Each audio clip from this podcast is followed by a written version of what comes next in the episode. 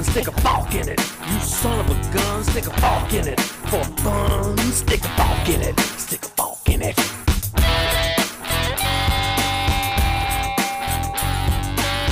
Hello, Forkers. Esto es Soft Fork It, el único podcast que es padrino de una planta. Este es el episodio 19, CPU de sobra. En el episodio de hoy hablamos disparates sobre el Google Next Home Hub Smart Home Speaker Screen, una gordita y su primita, y de streaming para los pobres, incluyendo los nazis. Bum, bum, bum, bum.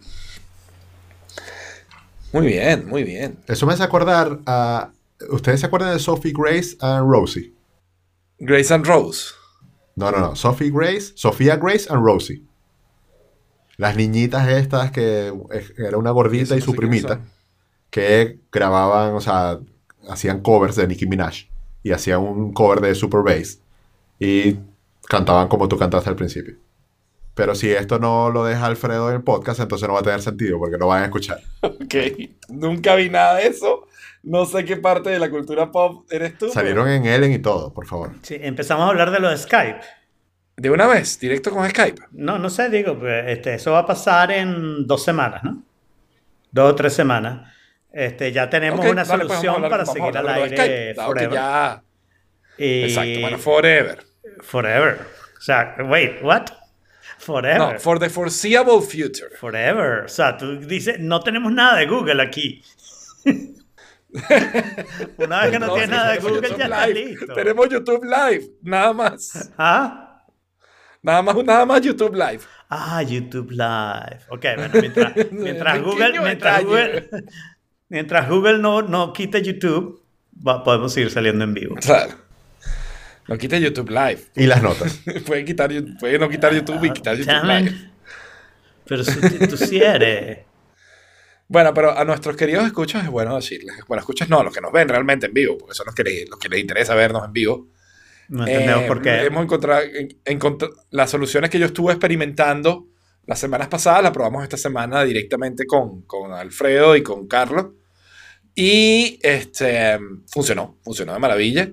Es como técnicamente 10 veces más complicado, pero a los efectos del que nos va a ver, tiene que entrar igualmente en no4kit barra live y va a seguir viendo el mismo video de YouTube y va a estar el mismo chat de. Y lo vamos a probar el.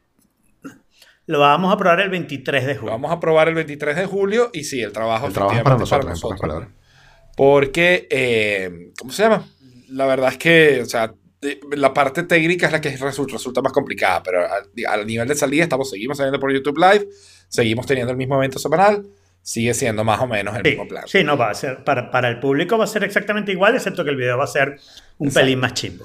Y ahora, este, Alfredo, tú ibas a hablar de Beyond Meat Sí, Redux por fin conseguí- O basically, basically well done. No, not very well done. Conseguí el Beyond Meat en... Me dio mucha curiosidad lo que tú dijiste sobre tu experiencia con Beyond Meat. Y por fin lo conseguí en Whole Foods. Hice la prueba. Esto fue en mi casa, siguiendo las instrucciones. Lo hice un par de veces.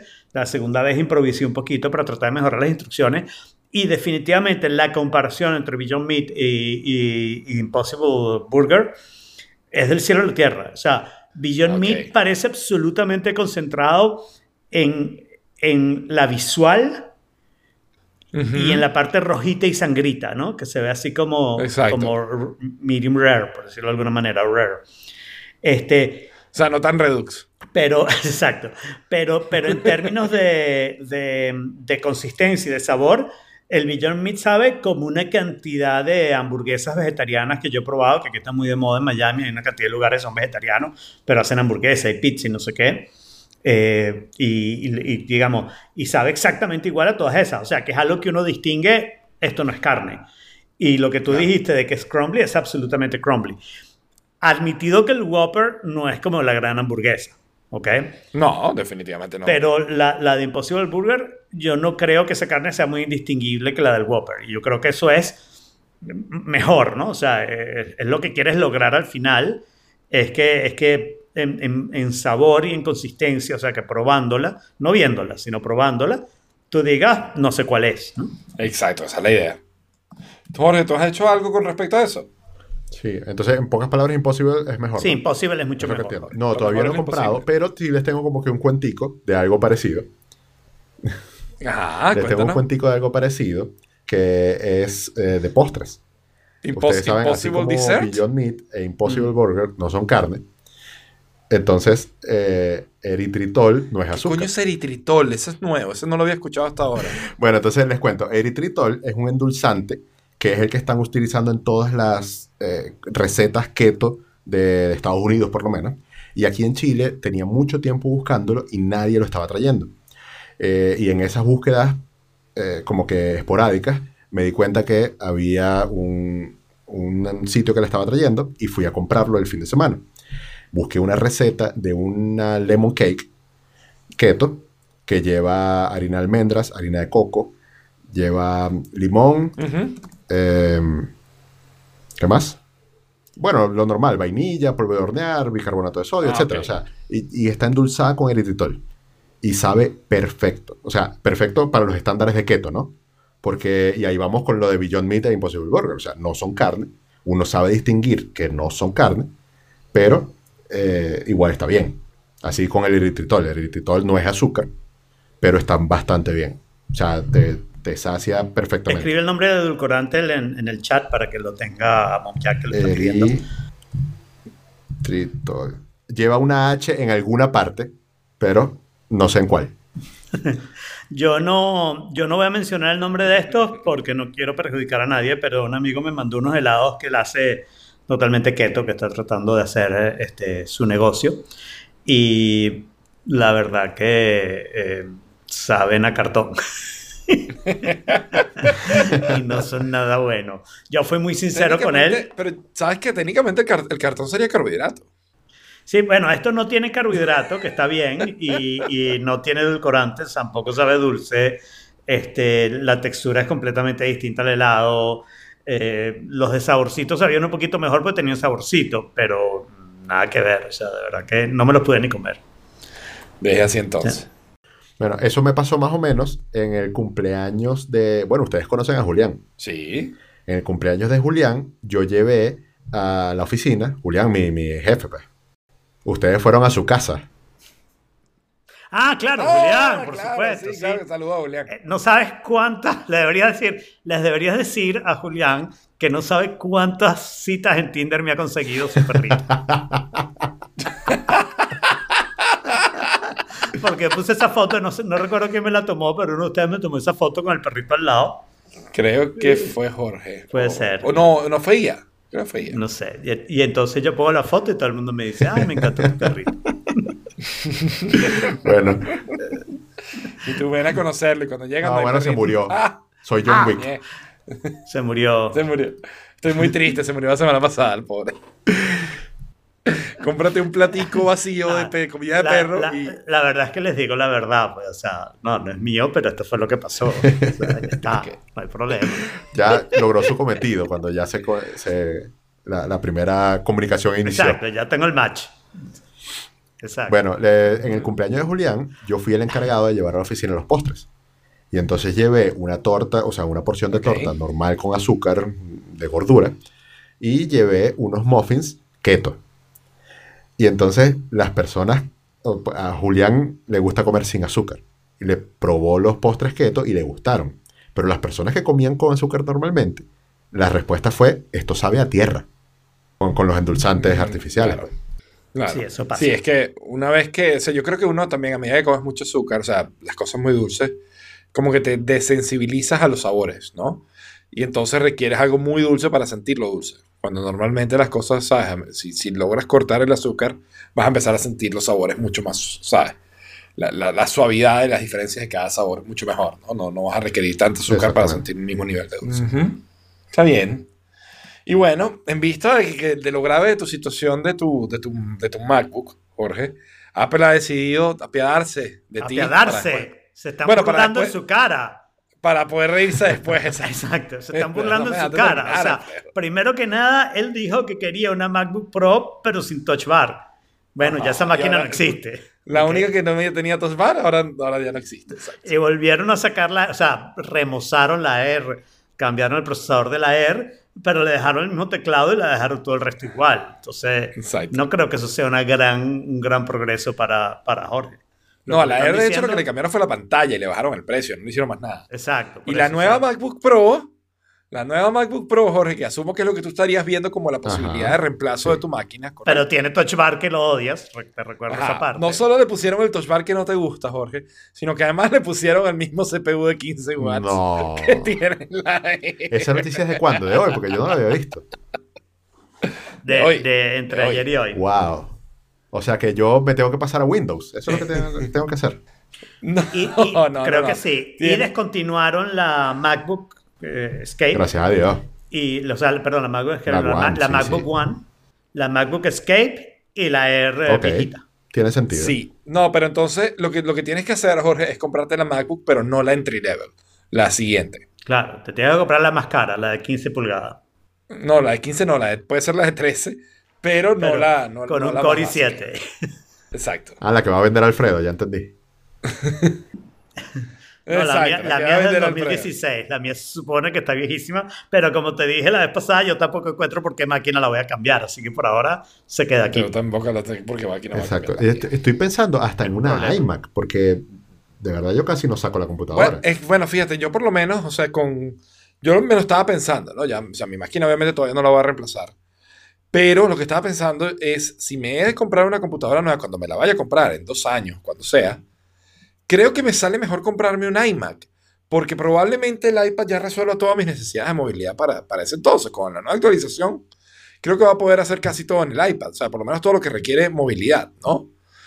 Y entonces pudiera, ¿sabes? Considerar mi laptop, el, el iPad, y dejar, entonces, bueno, comprarme una computadora de escritorio de nuevo que por el mismo precio que me cuesta una laptop, tengo mejor rendimiento, tengo mejor procesador, tengo más memoria, tengo... Claro, pero los procesadores son los mismos. Lo que tienen los procesadores es que fu- funcionan al top de la potencia porque no están usando batería. Bueno, pero perfecto, o sea, cosa que no tienen las laptops. Las laptops deberían tener, o sea, eliminar eso. esa restricción cuando está conectado a la corriente.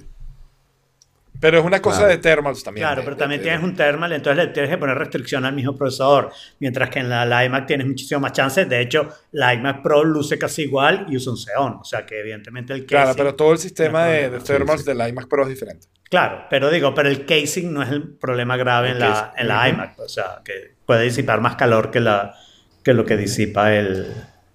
Yo esperaría a que rediseñen el iMac, que por ahí hay rumores de que va a haber un rediseño del iMac. Mm. Y lo que estaba sacando cuenta, pensando hoy hablando con un amigo, era que si me compro el iMac, ya yo tengo mi monitor de 27 retinas, voy a tener freaking 10K de resolución con los dos monitores. Y es como, wow. Ese es el tema con la iMac, porque yo tengo un monitor eh, externo de 20, ¿de qué? 27, 28 pulgadas, algo así. Y... O, o de 32, no sé. Bueno, en fin. Eh, y, y entonces no, no, no los voy a poner, no lo voy a poder poner al lado de la iMac, porque no tengo espacio ni siquiera. Claro. Exacto. Sí, va a ser demasiado ancho todo. Pues. Sí, no hay que... No, tienes que que- ponerlo los dos así como en diagonal para que, que- como que te o, la vender, vista. o vender un monitor y quedarse solamente con el de la iMac. Solamente con el de la Ok. iMac, claro. Yo lo que pasa es que con- yo vivo con dos monitores desde hace mucho tiempo y no sé si puedo vivir sin dos monitores. Ese es el Lo punto. cierto es que lo, lo cierto es que la resolución del- del monitor de 27 es tan grande y tan buena que, que es como si tuvieras dos monitores, ¿no? O sea, ya, ya de una vez. Sí, pero en términos del look no puedes poner una iMac al lado de ese monitor, se ve horroroso. Exacto. Ah, bueno, no, pero te va a poner exquisito entonces, mira. Claro que sí, absolutamente. Ahorita yo, por ejemplo, estoy más o menos coordinado. El LG no es lindo, pero no se nota tanto. El NG es feíto para el carril, feo. Y el Sí. tuyo es más bonito. Porque el mío, aunque se ve exactamente igual, el mío, la- el, el borde superior es, es como el doble o el triple. El, El bezel. el bezel, bezel de, de arriba, el triple de los laterales por Ya. la cámara. Claro.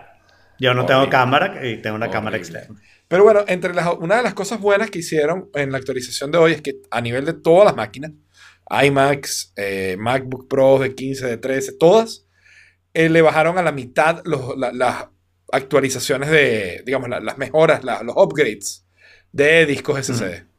No, lo a que la antes mitad de precio. cuatro- a mitad de Exacto, precio. exacto. Costaba 400 Sonaba, más. ahora sonaba que le 200 habían puesto 128, 64. Exacto. Eso no sonaba bien. Dije, ¿Quién quiere menos espacio?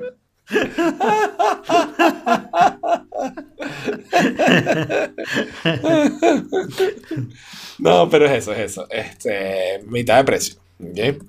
Entonces, bueno, o sea, hacer, pues, es algo que no hace, que no es muy común en Apple hacer ese tipo de cosas. Así que, good news. Bueno, en realidad es menos caro. ¿Cómo? En realidad es menos caro. Que no es lo mismo que barato. Ok, es menos caro. está Porque bien. siempre cobran super premium. Sí, exacto. Bueno, pero era con lo que te compras el 500. Sí, no, lo que me imagino es que, o sea, que, que ya la cosa fue tal nivel así como que. Pero sabes que esto bajó de precio ese año, ¿no? Sí, pero igual seguimos ganando un realero. No, pero coño, es demasiado. Bueno, está bien, vamos a.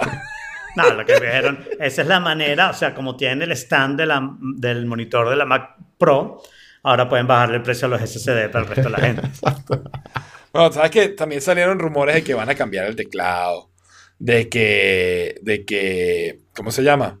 De que van a hacer una serie de cosas nuevas. Este, esta semana he tenido como que bastantes anuncios de ese tipo, ¿no? Sí. Entonces, yo lo que me imagino, por ahí vi un tweet que me dio demasiada risa, que es, ¿sabes? El tweet, el tweet es como una historia, ¿no? Narrándose. Este, Johnny llega y abraza a Tim en su último abrazo de despedida. Tim sale, sale a la puerta, ve como Johnny se monta en el carro, se acerca a Jeff, se pone al lado de Tim, y mientras el carro de Johnny se aleja, Tim le dice a Jeff, ya podemos arreglar los malditos teclados.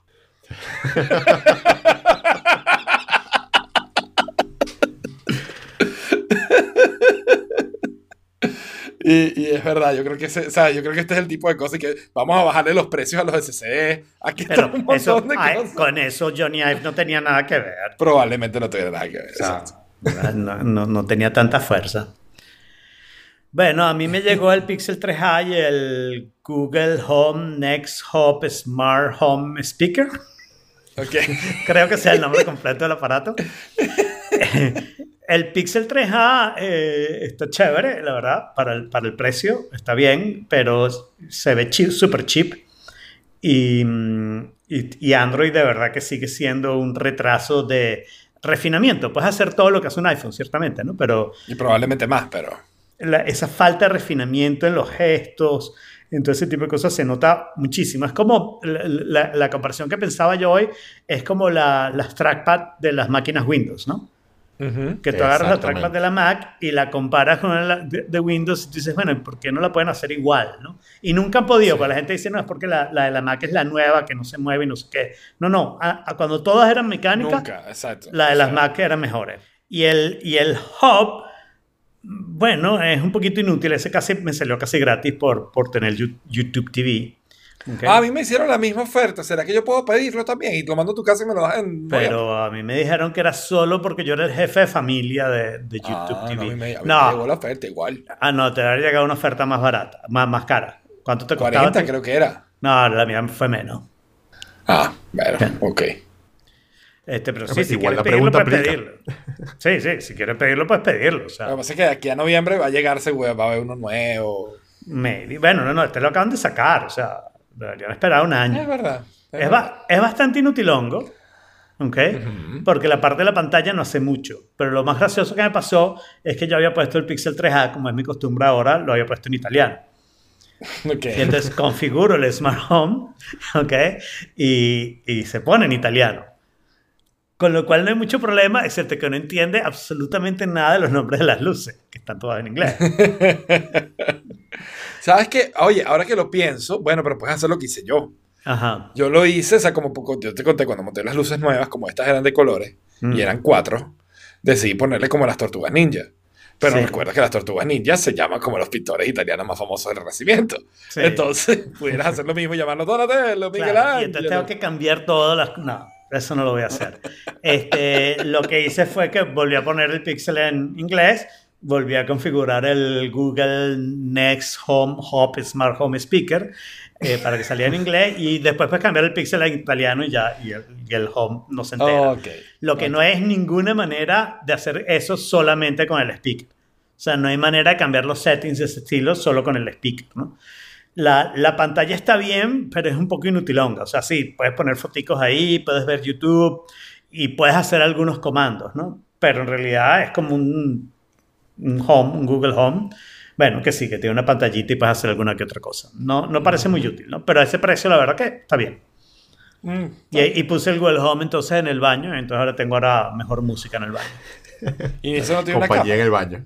No, nada de esto tiene cámara. Ni, Oh. ni el, ni el Home viejo, ni el nuevo que tiene pantalla.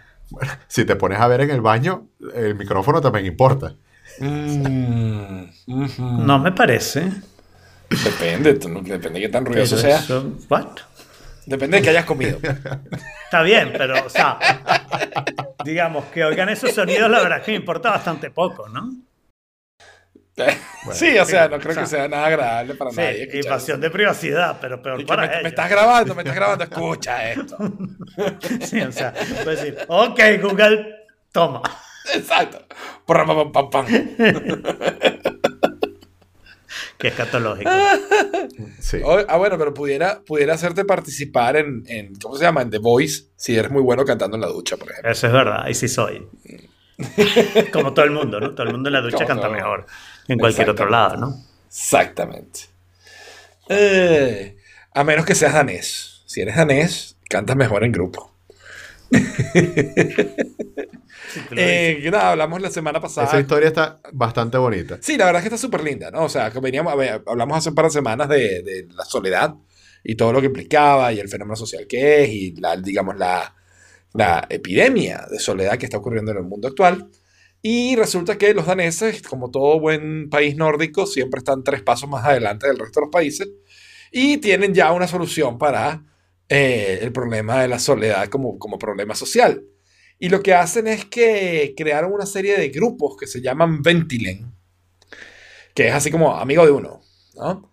Y es una organización que reúne eh, muchachos entre 15 y 25 años con dos o tres voluntarios y hacen actividades en conjunto. O sea, juegan juegos de mesa, van al cine, hacen conexión humana, ¿no? Entonces, todo aquel que se sienta solo puede unirse a uno de estos grupos y hacer una actividad, digamos, que normal para, para gente de esa edad y de ese rango y le permite, pues bueno, ¿sabes? desarrollar sus habilidades sociales, conseguir nuevos amigos, hacer conexiones y por consecuencia Entonces, hay dos cosas de, de esa historia que me llamaron la atención. La, la primera es que dice que la iniciaron, la in- o sea, el grupo lo iniciaron dos o tres voluntarios que no se conoce quiénes son. No se sabe. Oh. Capaz Y- fueron los que hicieron Bitcoin. Satoshi. Y le- Exacto.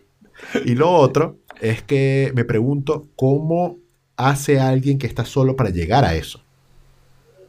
O sea, la gente que está sola de verdad no, normalmente no busca maneras, o cuando busca ya es después de un rato que está solo. Bueno, pero probablemente tienen publicidad online y la gente que está sola se mete mucho online generalmente. Sí, probablemente hay un patrón que sea relativamente fácil de, de detectar y que puedas, digamos, aplicar como un ad, ¿no? Y si no, la gente alrededor de los que están solos le dejan flyers debajo de la puerta, qué sé yo. Entonces eso es muy danés. De todas maneras, yo asumo que siendo danés, habrá un grupo para jugar Lego. Muy importante. Tiene que haber, pero no para gente sola. Sí, los que juegan Lego rara vez están Se solos. sientan, se sientan todos a jugar Lego, nadie habla con nadie, cada quien arma su vaina. Exacto. Parece fantástico. Esto, esto es básicamente como unos meetups. O sea, yo me acuerdo que eh, nosotros Sí. recomendamos en el episodio de la soledad que la gente eh, debe buscar otra gente con la que comparta gustos. Y Sí. que los meetups, eh, de hecho, hay una, un servicio, una plataforma que se llama Meetups, que es muy buena para eso. Y, y- y esto es algo así, pero siento que esto debe ser diferente en el sentido de cómo llegas a ellos, porque en el Meetup tú llegas voluntariamente porque lo buscas. Claro. Aquí no estoy tan seguro de que lo busques voluntariamente, sino que debe haber algún mecanismo para que esa misma gente pueda identificar a otras que están en esa misma situación para poderlos, no sé, invitar o hacerles llegar. Probablemente, probablemente hay una manera de hacer outreach que le manda la invitación, mientras que el Meetup es un poco al contrario. es, tú tienes un interés, por lo tanto te metes en Meetup, ves de una reunión sobre ese interés y vas no por la gente, sino porque tienes tu interés Por que interés. quieres Por el interés, exactamente. compartir, aprender, hacer algo con ese interés. ¿no? Sí. Que de esto ha habido desde siempre una cantidad de cosas. O sea, la, la revista de 2600 de hackers siempre te han- ha tenido meetups en todas las ciudades grandes del mundo. ¿ok? Y es una manera de esa gente que también sufre mucha soledad, pues de, de conocerse, pero Claro. a través de un... Y los Mac User vi. Groups y todo este tipo de Exacto. cosas. ¿eh? Sí, sí, sí. Está bien. Y aquí Todo eso es un normal. artículo- un artículo matemático que asumo puso Alfredo. Porque... Bueno, pero te Wow. acuerdas de la historia, ¿no? Te acuerdas de la historia de que se había acabado el, el teorema central del límite y yo traté de explicar Sí. por qué no, no se había acabado la normal ni nada parecido. Y este artículo está muy bien escrito, creo yo, de una manera muy básica, con además programación para que se entienda eh, cómo funcionan las cosas y la importancia que tiene el, el data sampling. ¿no? Y, y bueno, me pareció importante ponerlo para que eh, repasáramos el teorema central del límite y entendiéramos la importancia que tiene en la ciencia y en la vida y en todos lados y, y que no se ha muerto y que está muy bien y muy tranquilo con tal de que se hagan las cosas bien. Claro, obviamente. Ese es el artículo que tiene un GIF del- de los dados. Sí. Sí, exacto. Porque eso sirvió como mi video. Bueno, y eso pensé que ten- era un artículo bastante suave, pero que al mismo tiempo llega a una cierta profundidad a y un cierto correcta. nivel y una Sí. profundidad, exacto, que explica, explica bastante bien eso, ¿no?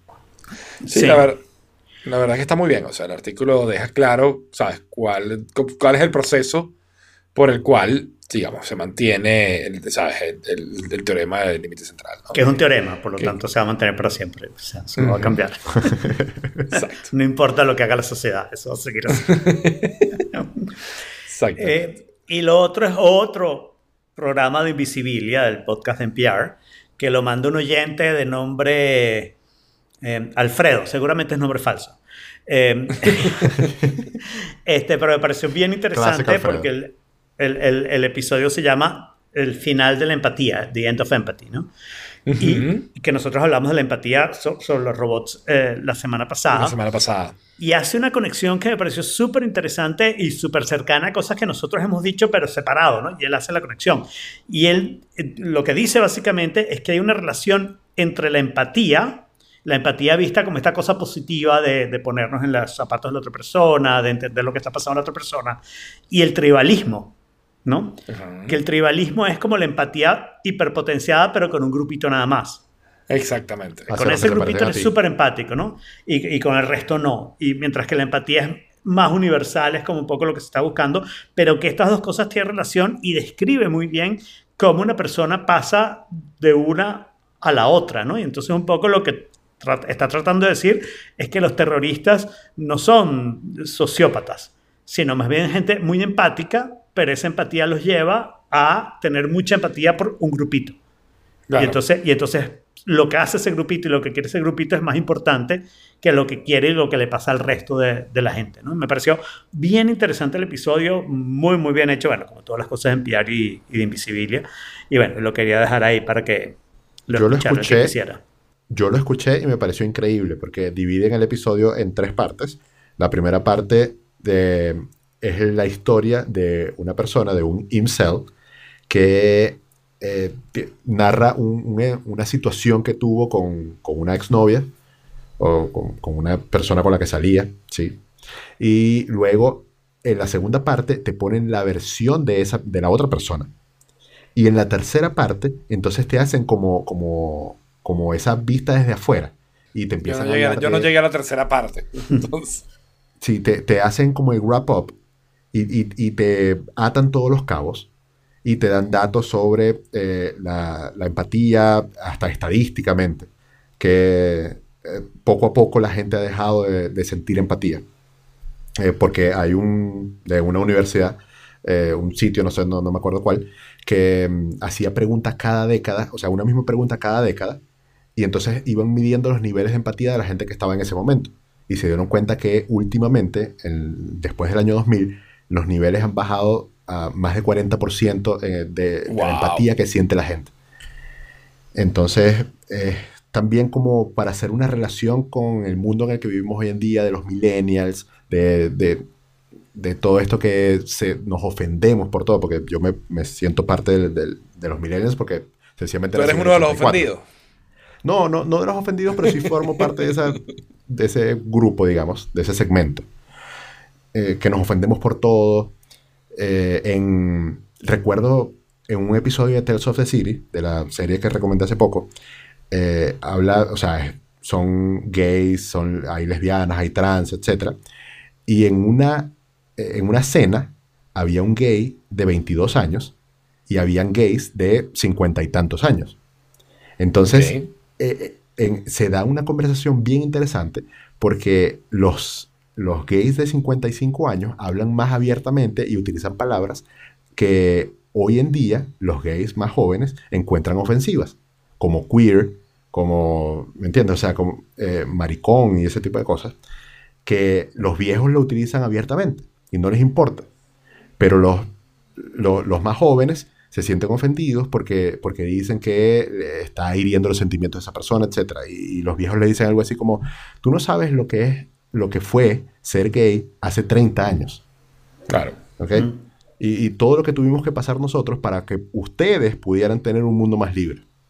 Entonces es, es bien interesante cómo, o sea, la relación que hay entre eso de dejar de sentir empatía y cómo está el mundo actualmente en términos de, de, de, de ofenderse. Y de ofender a todos también, porque hay una correlación ahí entre esas dos cosas. Sí, pero, pero, pero efectivamente, ¿no? O sea, eh, yo, yo por lo menos, yo, por más millennial que sea, y por más que, digamos, o sea, me he dedicado a...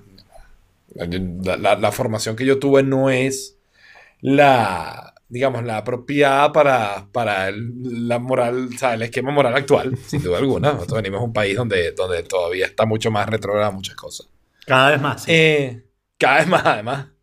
Eh, la verdad es que aún, o sea, aunque hoy en día yo, ¿sabes? Trato de ser lo más respetuoso y, y entiendo, y, o sea, y, siempre he considerado eso, sí, yo creo que en esa parte sí, que al final todos somos iguales, ¿no? O sea, gente, gente, humanos, humanos, ¿no? Y de hecho, yo digo, mi saludo normal es Hello Humans en parte por eso, ¿no? Mm. En parte porque, bueno, es la única forma donde, donde te reconozco como, como, como parte de la misma especie, ¿no? A fin de cuentas. Pero yo sí estoy como bastante en contra de la, de la parte de estar ofendido, ¿no? Porque estar ofendido no resuelve absolutamente nada. ¿No? Y, y yo creo que. Cuando algo te ofende, estás mostrando debilidad. O sea, no, no, hay, no hay. La palabra es ofensiva si tú, la, si tú la aceptas como ofensiva. Pero en el momento en que tú la adoptas y la conviertes en una palabra más, pierde completamente el poder ofensivo. Y ahí es donde está realmente el poder de la historia. ¿No?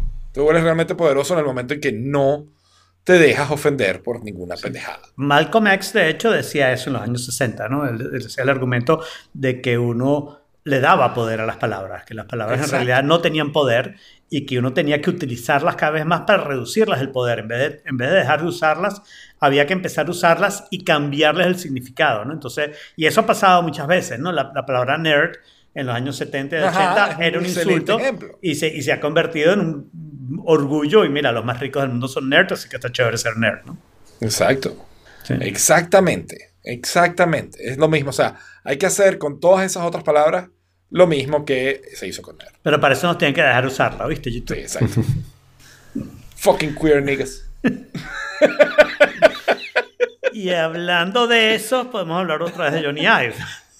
Ok. Ok. Eh, eh, wow, ¿cómo se llama? Bueno, Siracusa puso un artículo que ya no escribe mucho en, en su blog de Hypercritical. Escribe nunca, me sorprendió. Fue un poco lo mismo que dijo en ATP, ¿no? Pero me sorprendió que hubiera el artículo que se pudiera Yo poner. creo que lo que dijo en ATP es todavía más completo, ¿no? Pero, Yeah. pero sí, yo leí los dos y, y, el análisis que él hace sobre la partida de Johnny Ive me gustó muchísimo. Es, ¿sabes? Es lo mismo, más o menos lo mismo que hablamos nosotros, pero con, con una profundidad con la que nosotros normalmente no, no llegamos, ¿no? Eh, él hace la comparación incluso con, con, este corto animado de Cima Blue, que es uno de los cortos animados de Love, Dead and Robots, Sí. de Netflix. Sí. ¿no? Donde este artista, pues, ¿sabes? Para, digamos, mm, se, se destruye a sí mismo para volverse infinito, ¿no? Si mal no recuerdo, o era algo así lo que hacía, ¿no? Este se llevaba tan a su esencia que al final trascendía y se, se mataba porque trascendía, o sea, ¿no? Es como Y- llegar a la cúspide y, y ya después de la cúspide que viene. Exactamente. Y la verdad es que, o sea, en el caso de un diseñador como Johnny Ive, con ese nivel, pues eventualmente te cansas de hacer lo mismo, te cansas de hacer, por más que ya hayas, sabes, revolucionado el mundo con tus productos, pues vas a seguir haciendo los mismos productos. Bueno, no, creo que, sabes, llega un momento donde, donde tú quieres explorar conceptos más profundos, ¿no? Es parte de lo que se trata de ser Pero a mí, me- de ese tipo. a, a mí me gustó el artículo de Siracusa por una razón distinta, porque más bien lo que dice es, es que Johnny Ive eh, está listo, pues no tiene que hacer más nada. Johnny Ive ya es el mejor diseñador de la historia, pues en, en casi cualquier término que puedas decir, uso, sus productos, la influencia de sus diseños, en casi todas esas cosas, eh, ya él está más arriba de cualquiera, ¿no? Nadie le llega ni siquiera cerca, ¿no? Entonces, no, no necesita hacer mucho más, ¿no? Y por otro lado, el artículo de Panzarino y un poco el artículo de Siracusa hablan un poco de las consecuencias de eso, ¿no? De si Johnny Ive es el culpable del teclado, si es el culpable de, de la falta de puertos, de, de, de, una cantidad de cosas que donde el diseño le ha ganado un poquito, o sea, la forma le ha ganado un poquito A la la función, ¿no? Este, y, y Panzarino habla un poco de, de cómo Apple está bien y no, no va a tener mucho problema, ¿no? Y yo sí creo que los problemas de Apple están bastante separados a, a, a los problemas de diseño, ¿no? Es mucho más un problema de, de dirección y de, y de mantener una relevancia barajeando un poquito Sí. productos como muy diversos, ¿no? El iPhone, el iPad y las computadoras. Veremos qué pasa con, con la partida de Johnny. Sí, Sí. yo creo que, o sea, yo después de escuchar los análisis tanto de, de, de Siracusa como de, de Gruber, creo que estoy mucho más tranquilo en, en la cuestión de que, si bien en la cabeza no hay un diseñador, los equipos de diseño obviamente no dependen de una sola persona y van a seguir siendo con la misma calidad y los mismos altos estándares de siempre, ¿no? Y que probablemente ahora podamos, ¿sabes?, ver el reconocimiento a diseñadores que no lo tenían porque Ive se llevaba el reconocimiento de todo, Sí, ¿no? Que eso también es algo que Siracusa habla, ¿no? Que, que Efectivamente. es- él se llevaba como todo lo del grupo y era como la imagen de ese grupo que, que en realidad tiene mucha gente, ¿no? Sí, aunque lo defiende diciendo que él siempre se refería a Wii. Sí, Al- al sí, sí, equipo. sí. Claro. Sí, pero al final el único nombre Wii que es- conocíamos, sí. Exacto, exacto, el único nombre que conocíamos. El único que podía decir aluminium era él. Aluminio.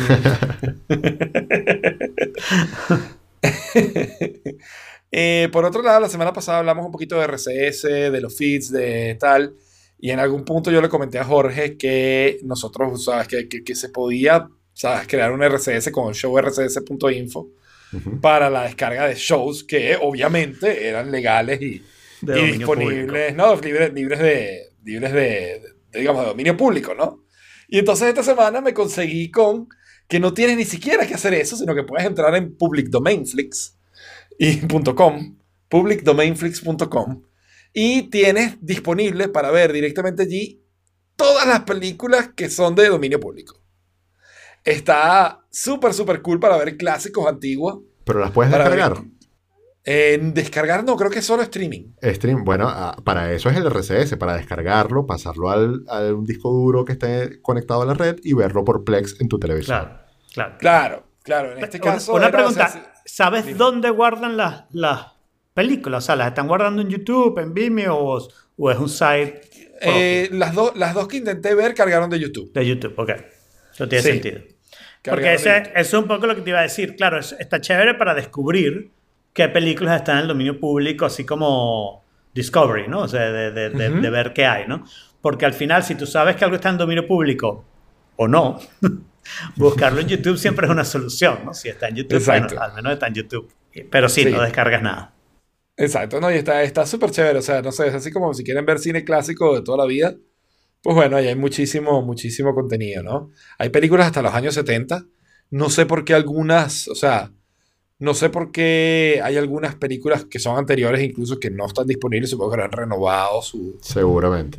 Bueno, no, porque ya va, porque la ley lo que dice es que eh, eh, tienes que esperar, eh, primero depende de quién es el dueño de los derechos, si es una compañía o es un- una persona, ¿no? Entonces, de las personas es una vez que se muere una cantidad de años para los herederos, ¿ok? Mientras que Claro. las compañías es mucho más grande, entonces depende de quién registró el derecho de autor, los tiempos cambian Claro. muchísimo, pues. O sea, por ejemplo, no hay ni una película de James Bond cuando hay películas de los 60 y de los 70 por... o sea, Claro, claro, pero eso es seguro que están registrados a nombre de compañía. Y, y las historias de James Bond, quién sabe, esas sí deben estar públicas, ¿no? Porque esas son Y hay una años- película que me, dio, me pareció curiosa, se llama The Fast and the Furious, y es del 55. ¿Y es, es- ¿Y es de carro o es de caballo? No la vi, no la he visto todavía, la tengo en cola ahí. Pero, pero supongo que será de caballos, pues, porque. Bueno, me pregunto si privatedomainflix.com Estará también, existirá también y tiene Avengers, Capitana Marvel, Aladdin. Si, si no está hecho, alguien debería hacerlo, definitivamente. Alguien debería hacerlo urgentemente, sí, total. Total. Este, por otro lado, el siguiente artículo es matemático. Pero ese lo puse yo, no lo puso Alfredo. Sí. que básicamente es, ¿sabes? Una, una demostración básica y sencilla de por qué es muy mala idea ir al casino. ¿No? Y me pareció divertidísimo y es una buena idea para todos aquellos que juegan la lotería, que esperan ganarse el Powerball, que, que les gusta ir al casino. Mm. Pues, ¿sabes? Realmente están perdiendo su dinero, ¿no? Y eso ya lo sabíamos, lo sabíamos desde siempre. Sí, pero es que aquí, Eh, aquí te, lo, te, ¿sabes? te hacen el código y lo corren y te das cuenta cómo vas perdiendo dinero. Entonces, está como muy, muy, muy claro y evidente. ¿No? pero es demasiado estás- matemático y está equivocado. ¿Por qué está equivocado? Bueno, déjame decirte algo en donde en promedio también pierdes dinero, pagando seguro. Claro, obviamente. Pagando seguro pierdes seguro. dinero. Y Totalmente. puedes hacer básicamente los mismos programas. Porque es la misma cosa. ¿Ok? Sin embargo, debes asegurarte. ¿Ok? Asegurarte, No es, algo, ¿no? asegurarte es algo que debes hacer. ¿Ok? Ah. ¿Por qué? Porque si te cae la mala suerte de que tienes un evento, quiebras y te vuelves pobre. ¿Ok? Entonces asegurarte es una manera de garantizar que eso no pase, aunque tú sabes que en promedio eso no va a pasar. O sea, la expectativa es negativa. Y pueden sacar las cuentas matemáticas o pueden este, hacer los programitas que hace esta gente o pueden simplemente ver que las compañías de seguro ganan plata. ¿Ok? Y ganan plata exactamente por la misma razón que los casinos ganan plata. ¿Ok? ¿Quién no se debe asegurar? Bueno, alguien como Bill Gates no tendría que asegurarse. ¿Ok? Porque lo que le ¿Qué puede le pasar puede a Bill pasar Gates... que, que le cueste Que- algún porcentaje mínimo de eso de lo que Exacto. tiene? o sea, ¿Qué le puede pasar que le cueste algo que le importe? Prácticamente nada. No, no, hay, no hay posibilidad. O sea, no, no hay nada que le pueda pasar que realmente le, le, le vaya a causar eh, eh, preocupación económica, ¿no? Pero Ay, el resto... Y tú también estás asegurado.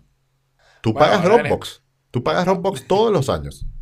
Y eso es eso, eso es un seguro. Bueno, no, Ese pero Dropbox también tiene su utilidad. Dropbox tiene una No, pero yo comparto links en Dropbox. Yo, Claro, o sea, nosotros lo usamos para nuestro trabajo, pero, pero el seguro es un dinero que tú pones que igualito lo podrías poner en una cuenta bancaria para cuando te ocurra una eventualidad, ¿ok? Lo que pasa es que dependiendo de cuándo te ocurre la eventualidad y, y cuánto tienes, la eventualidad te puede quebrar o no, ¿ok? Claro. Y la lotería es exactamente igual. Voy a separar un poquito los casinos por un razonamiento que, hago después, ¿no? La lotería es exactamente igual. ¿Quién debe jugar la lotería? Bueno, obviamente Bill Gates no debería jugar la lotería. Porque aunque se gane el Powerball, ¿ok? No le hace ninguna diferencia. Es igual, exactamente el mismo razonamiento, es simétrico, con los seguros, ¿no? El que debe jugar la lotería tiene que ser alguien que el premio sea un cambio significativo en su vida. Pero también debería ser alguien, y esto es lo que no pasa, que lo que juega no tiene mucho significado en su vida. Entonces, si alguien juega, vamos a poner la lotería aquí, juega dos veces por semana, vamos a decir que la persona juega 5 dólares cada vez, 10 dólares a la semana, en un año está gastándose 520 dólares. Si esos 520 dólares no son significativos para su vida, no son algo que les moleste ni que lo, lo vaya a afectar, jugar a la lotería sí no tiene ningún problema. Y, y es básicamente equivalente a- Comprar Bitcoin. Eh, No, a, insurance. a pagar insurance. Eh, el Bitcoin es distinto porque el Bitcoin tiene una proyección en el tiempo. ¿Ok? Y si tú no tratas de hacer time y no tratas de comprar y vender, simplemente acumulas Bitcoin. Si tú eras acumulando Bitcoin todos los años, estarías ganando dinero. Muchísimo, muchísimo dinero. Que algunos años el Bitcoin baja, pero tú compraste hace mucho y sigues ganándolo, ¿no? Lo que yo dije, que la mayoría de mis Bitcoin fueron comprados a menos de mil dólares. Bueno, que vaya a 5 mil, claro, era mejor cuando estaba en 18, pero en 5 mil yo todavía estaba ganando, ¿no? Eh, De Los todas cas- maneras, para todos aquellos que creen que ir al casino es una buena idea, Sí. yo lo que digo, los invito a que corran el código. no, los y casinos... vean cómo el dinero, luego de varias iteraciones, se va al carajo. Y por eso, y por eso separé a los casinos. Los casinos tienen el problema que están absoluta y completamente diseñados para debilitar tu fuerza de voluntad y hacerte jugar más todo lo que se pueda, pues, hacerte jugar todo lo que se pueda. Y ahí está el problema. Yo dije, ¿quién debe jugar la lotería? Bueno, debe jugar si lo que juegas no es muy significativo, ¿ok? Y el premio es muy significativo, bueno, ese es un juego que debes hacer, ¿no? Ese es un juego que debes hacer. El problema con los casinos es que los casinos están diseñados para que juegues más, más, más, más y más. Y entonces, si no logras contenerte, y hay mucha gente que tiene problemas serios para contenerse, vas a terminar arruinado, ¿no? Porque sí, en promedio vas a perder.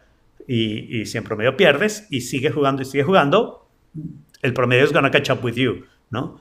y, y no va a pasar. La lotería tiene la ventaja de que una vez que ganas, bueno, puedes seguir jugando lotería por todo el tiempo y no vas a hacerle mella a lo que ganaste. Entonces, este, eh, es distinta la lotería a los casinos. La lotería se parece más al seguro. Em, el casino es una cosa distinta, pero por, por esa parte de cómo está diseñada, ¿no? la, la manera cruel y despiadada de cómo está diseñada. Entonces, no vayan a los casinos. Si tienen que ir a un casino, ármense de No, fuerza de pero- voluntad. No, lleven si, solo... Exacto, si tiene, si tiene suficiente autocontrol, yo les puedo dar el truco para ganarle el casino. Ganarle, no. A ver. Sí, el- claro que sí. El truco para ganarle el casino es, es muy sencillo. Tú defines lo que vas a gastar antes de entrar. Ujú. ¿Ok? Y trata de rendir ese dinero lo suficiente como para lo que te dan en consumos gratis, las bebidas, las comiditas y todo eso, o sea, por lo menos la mitad. La otra mitad es, es el costo del entretenimiento del tiempo que estás allí. Y Sí. si sales ganando algo, saliste ganando. Pero, pero yo he hecho eso muchas veces y he dicho, bueno, yo voy a perder solo 100 dólares y he perdido 200. ¿Cómo Ujú. pasó eso? Bueno, porque mm, tienes un poco de descontrol en, en esa parte. Entonces, lo mejor sería en realidad ir al casino solo con el dinero y tu identificación y más nada. Eh, De exacto. manera que cuando Y- lo pierdas y- estás listo. Y ve lento, ve lento para que te, ¿sabes? te bebas Sí. todos los tragos, te comas toda la comidita y vayas sacando la plata por ahí. Pero, pero lo mejor en realidad es el casino no. La lotería es distinta, como digo. Lo que pasa es que la mayoría de la gente dijo, la lotería no está en esa situación.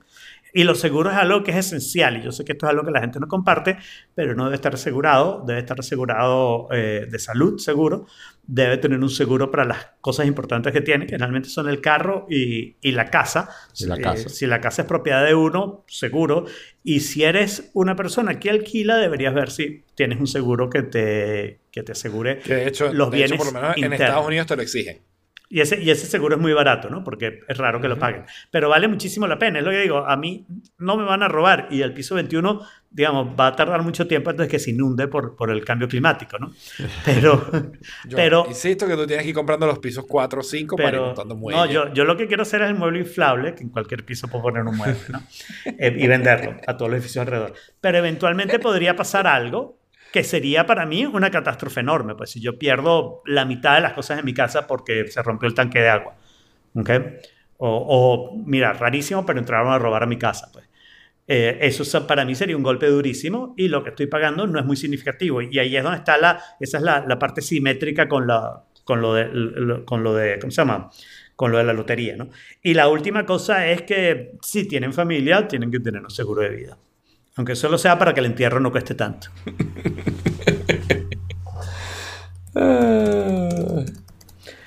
Eh, pero bueno, Y lo que, sí, es tuyo, lo que sí ¿no? puede costar bastante es la, son tus datos, ¿no? sí. Son tus datos, China. eh. Este artículo, la verdad que me impactó porque después que, lo, después que leí el título dije, obvio. La inmensa mayoría de los clientes de VPN. Pero no populares- listan los nombres de los clientes de VPN. No, bueno, ese es el problema, ¿no? Claro, no- no, bueno, pero es un problema, ¿no? Dígame quiénes son los culpables para no hacerlo. De- déjame leer el artículo, leer por lo menos el título. No, pero ya los culpables no. Culpables porque, no. ¿Por qué culpables? O sea, O sea, los ladrones, pues, los ladrones. ¿Pero por qué? Básicamente dice que todas las firmas, que muchas firmas de VPN, las más conocidas, son, eh, son digamos, secretamente eh, tienen los mismos dueños. Propiedad de posee- propiedad de, eso, gracias. los chinos. Propiedad de firmas chinas, ¿no? De empresas Exacto. chinas. Entonces, y que después utilizan, ¿sabes? toda la información privada de tu navegación con fines que ¿Sabes por qué no hacen la lista, no? no sé, porque van presos, los van a agarrar, los van a No, matar. porque no hay manera de saberlo. Si tú haces una lista diciendo estas son las que sabemos que son, en realidad no sabes sobre las otras. Porque esas son las que has logrado hacer un trace, pero puede ser que no logres hacer un trace. Y esa es la parte que es más preocupante. Es, eh, lo que sería bueno es saber un VPN que estuvieras absolutamente seguro 100% que no tiene nada que ver con los chinos. ¿Y cómo haces eso? Lo haces tú mismo. Sí, te montas tú tu propio VPN y aún así. O que lo monte alguien que le tengas muchísima confianza, ¿no? Exacto. O que venga bien, muy bien recomendado por gente, pero o sea, o Claro, sea, pero es bien difícil decir esa recomendación. supuestamente NordVPN es de los que son más confiables. Yo Claro. siempre había dicho que si compro un VPN, compro un NordVPN, pero sí. Pero Bueno, ya va, y lo- ¿por qué? O sea, porque, lo ha dijo alguien. recomendado, sí, porque lo ha recomendado todos los podcasters, sabes que escuchamos nosotros. eh, Pero al es final eso el- también podría estar yendo para allá. Claro. secretamente, sí. Sí, sí, sí. Sí. Había uno, ¿cómo se llamaba? Que creo que se llama Bear VPN, que Tunnel Bear. eh, tu- es ese, ese que le daba acceso gratis a los venezolanos Ajá. y no sé qué. Sí. Ese tiene un chance de no ser de los chinos, pero de repente eso es una manera de hacerte marketing para que caigas en la trampa y en realidad es de los chinos. Claro. Yo conocí a Bueno, uno aquí de las- dice, aquí dice que NordVPN está basado en Panamá. Sí, pero me- cualquiera para abrir una No, compañía exacto, en Panamá, ¿no? exacto. Con En una llamada telefónica. Todavía más. Sí. Sí, porque no Sospechoso. solamente el problema era que estaban basados en China, sino que los, eh, había muchos que no estaban basados en China, que igual están basados en países que tienen eh, leyes que les permiten a o los permitirían a los gobiernos tener acceso a esos datos sin más que un- la orden de, de tenerlos. Pues. Ujú. Eh, nombraban Pakistán. Por Antes ejemplo. de Chávez, en los 90, cuando Before yo the era parte de, de, de Reaxium, que era la conexión a Internet de Venezuela, Sí. ¿ok? yo hice lobby para que el gobierno hiciera una ley donde protegiera la privacidad de los datos. O sea, hiciera una ley igual que la ley bancaria suiza, pero con los datos digitales. Wow, qué cool. Donde atacar entonces los datos digitales en Venezuela fuera prohibido y Venezuela se convirtiera en el repositorio de los datos digitales seguros. ¿no? Nadie me hizo caso, por supuesto. Obvio.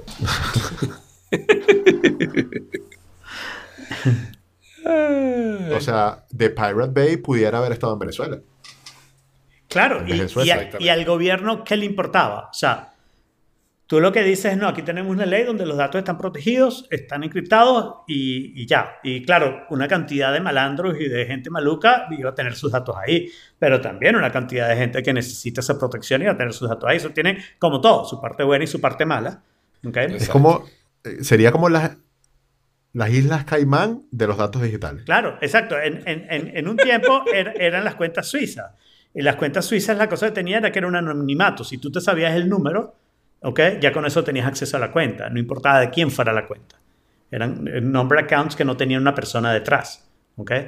Esas cuentas eran buenísimas eh, cuando querías proteger tu dinero y, tenerlo a salvo y poderlo pasar y no perderlo, etcétera, ¿no? Pero también la realidad es que todos los malandros del mundo tienen sus cuentas ahí, incluyendo los nazis y, y cantidad de gente. Pues, eh, tiene ambas cosas.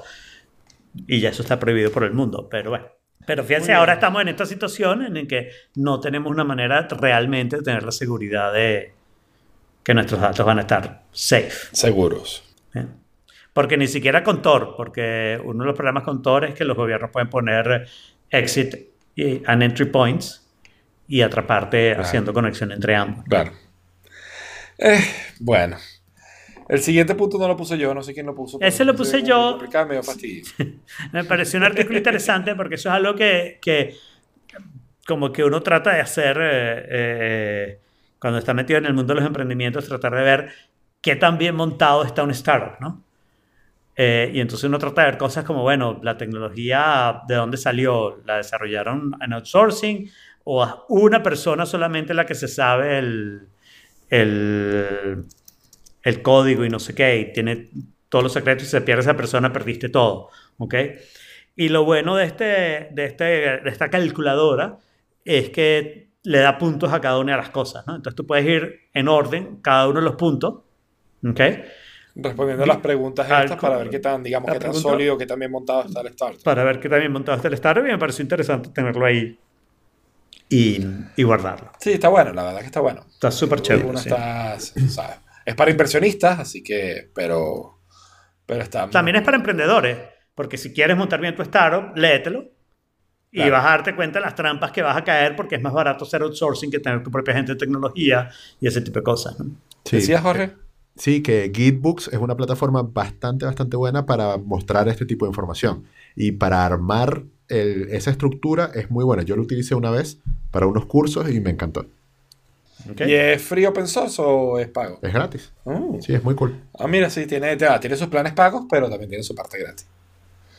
Good. Está muy good, bien. good, good, good. Bueno, Bueno, llegamos al tema. ahí- llegamos al tema. Exactamente. ¿Lo vieron? Yo ya vi completo Stranger Things.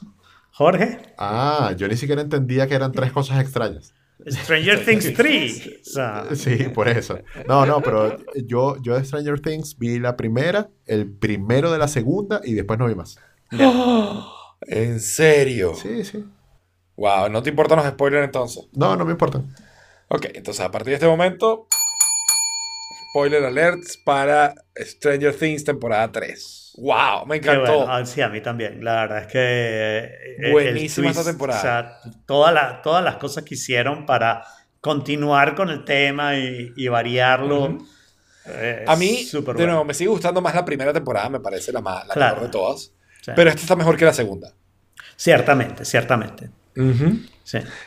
A mí me, me gusta mucho, o sea, primero ya están ellos más grandes y entonces están en ese punto entrando en la adolescencia, donde empiezan a cambiar los gustos y, y lo muestran muy bien, Muy ¿sabes? bien. El conflicto de... Que a de ti te Will. gusta tanto, ¿no? Ese, ese momento, ese momento a ti te gusta mucho porque hablado de muchas series que son de ese momento. Sí, es verdad. Ah, Lo digo, lo digo. y entonces, pues, ¿sabes? Esa parte está como súper divertida. La parte más relatable de todas es el momento donde Mike, es Mike, ¿no? El novio de Eleven. Sí. Le dice a Eleven, yo nada más tengo 3 dólares 50 y es difícil. es el mayor reflejo de la vida de todos nosotros. Pero tiene unas partes geniales. A mí me encantó y me parece que es la frase de la serie. You cannot write America without Eric. sí, exacto. You cannot ride America without Erica. Esa es una. Y la otra parte que me reí muchísimo es que, eh, eh, eh, ¿cómo se llama? Ay, el, el Bill. Will está tratando de describir lo que él siente cuando siente esta presencia de, del ente extraño y no sé qué, no sé qué, del, del, del, del- ente oscuro, no sé cómo llamarlo. El, eh, este, y entonces él dice, bueno, tú sabes cuando estás como una montaña rusa y estás cayendo y sientes esa sensación de estómago y todos dicen, sí, sí, sí, sí. Y él dice, no. sí, es gracioso. La verdad es que es súper bueno. Tuvo sus cosas fuertes, o sea que no fue simplemente Sí, jajaja, qué risita, no, sino que no, no, tuvo sus cosas hecho- en las que hecho- tú decías de verdad, de verdad. Hasta cierto punto, esto no es Game final of es muy- Thrones. el final es muy triste, el final muy, es muy fuerte. muy duro, muy, muy fuerte. Total, Exacto. total. Pa- Para Eleven, sobre todo, es un final muy duro. Sí, incluyendo la parte después del final, o sea, la parte después de que pasó la, la, la acción, pues, y quedas como en el aftermath, que se supone que endulzas las cosas, y las endulzaron, Claro, pero, pero... La, lectura, la lectura de la carta es... es- La carta, sí, ¿no? Todo, todo, todo es súper fuerte, pero súper bien hecha. La verdad que es impresionante cómo se ha mantenido. Imagino que esto es el final, porque no me imagino cómo lo puedan continuar, pero me imagino que ¿Tuviste la escena postcrédito? ¿Cómo? ¿Tuviste la escena postcrédito? Escena postcrédito, recuérdamelo. Tan, tan, tan. chan.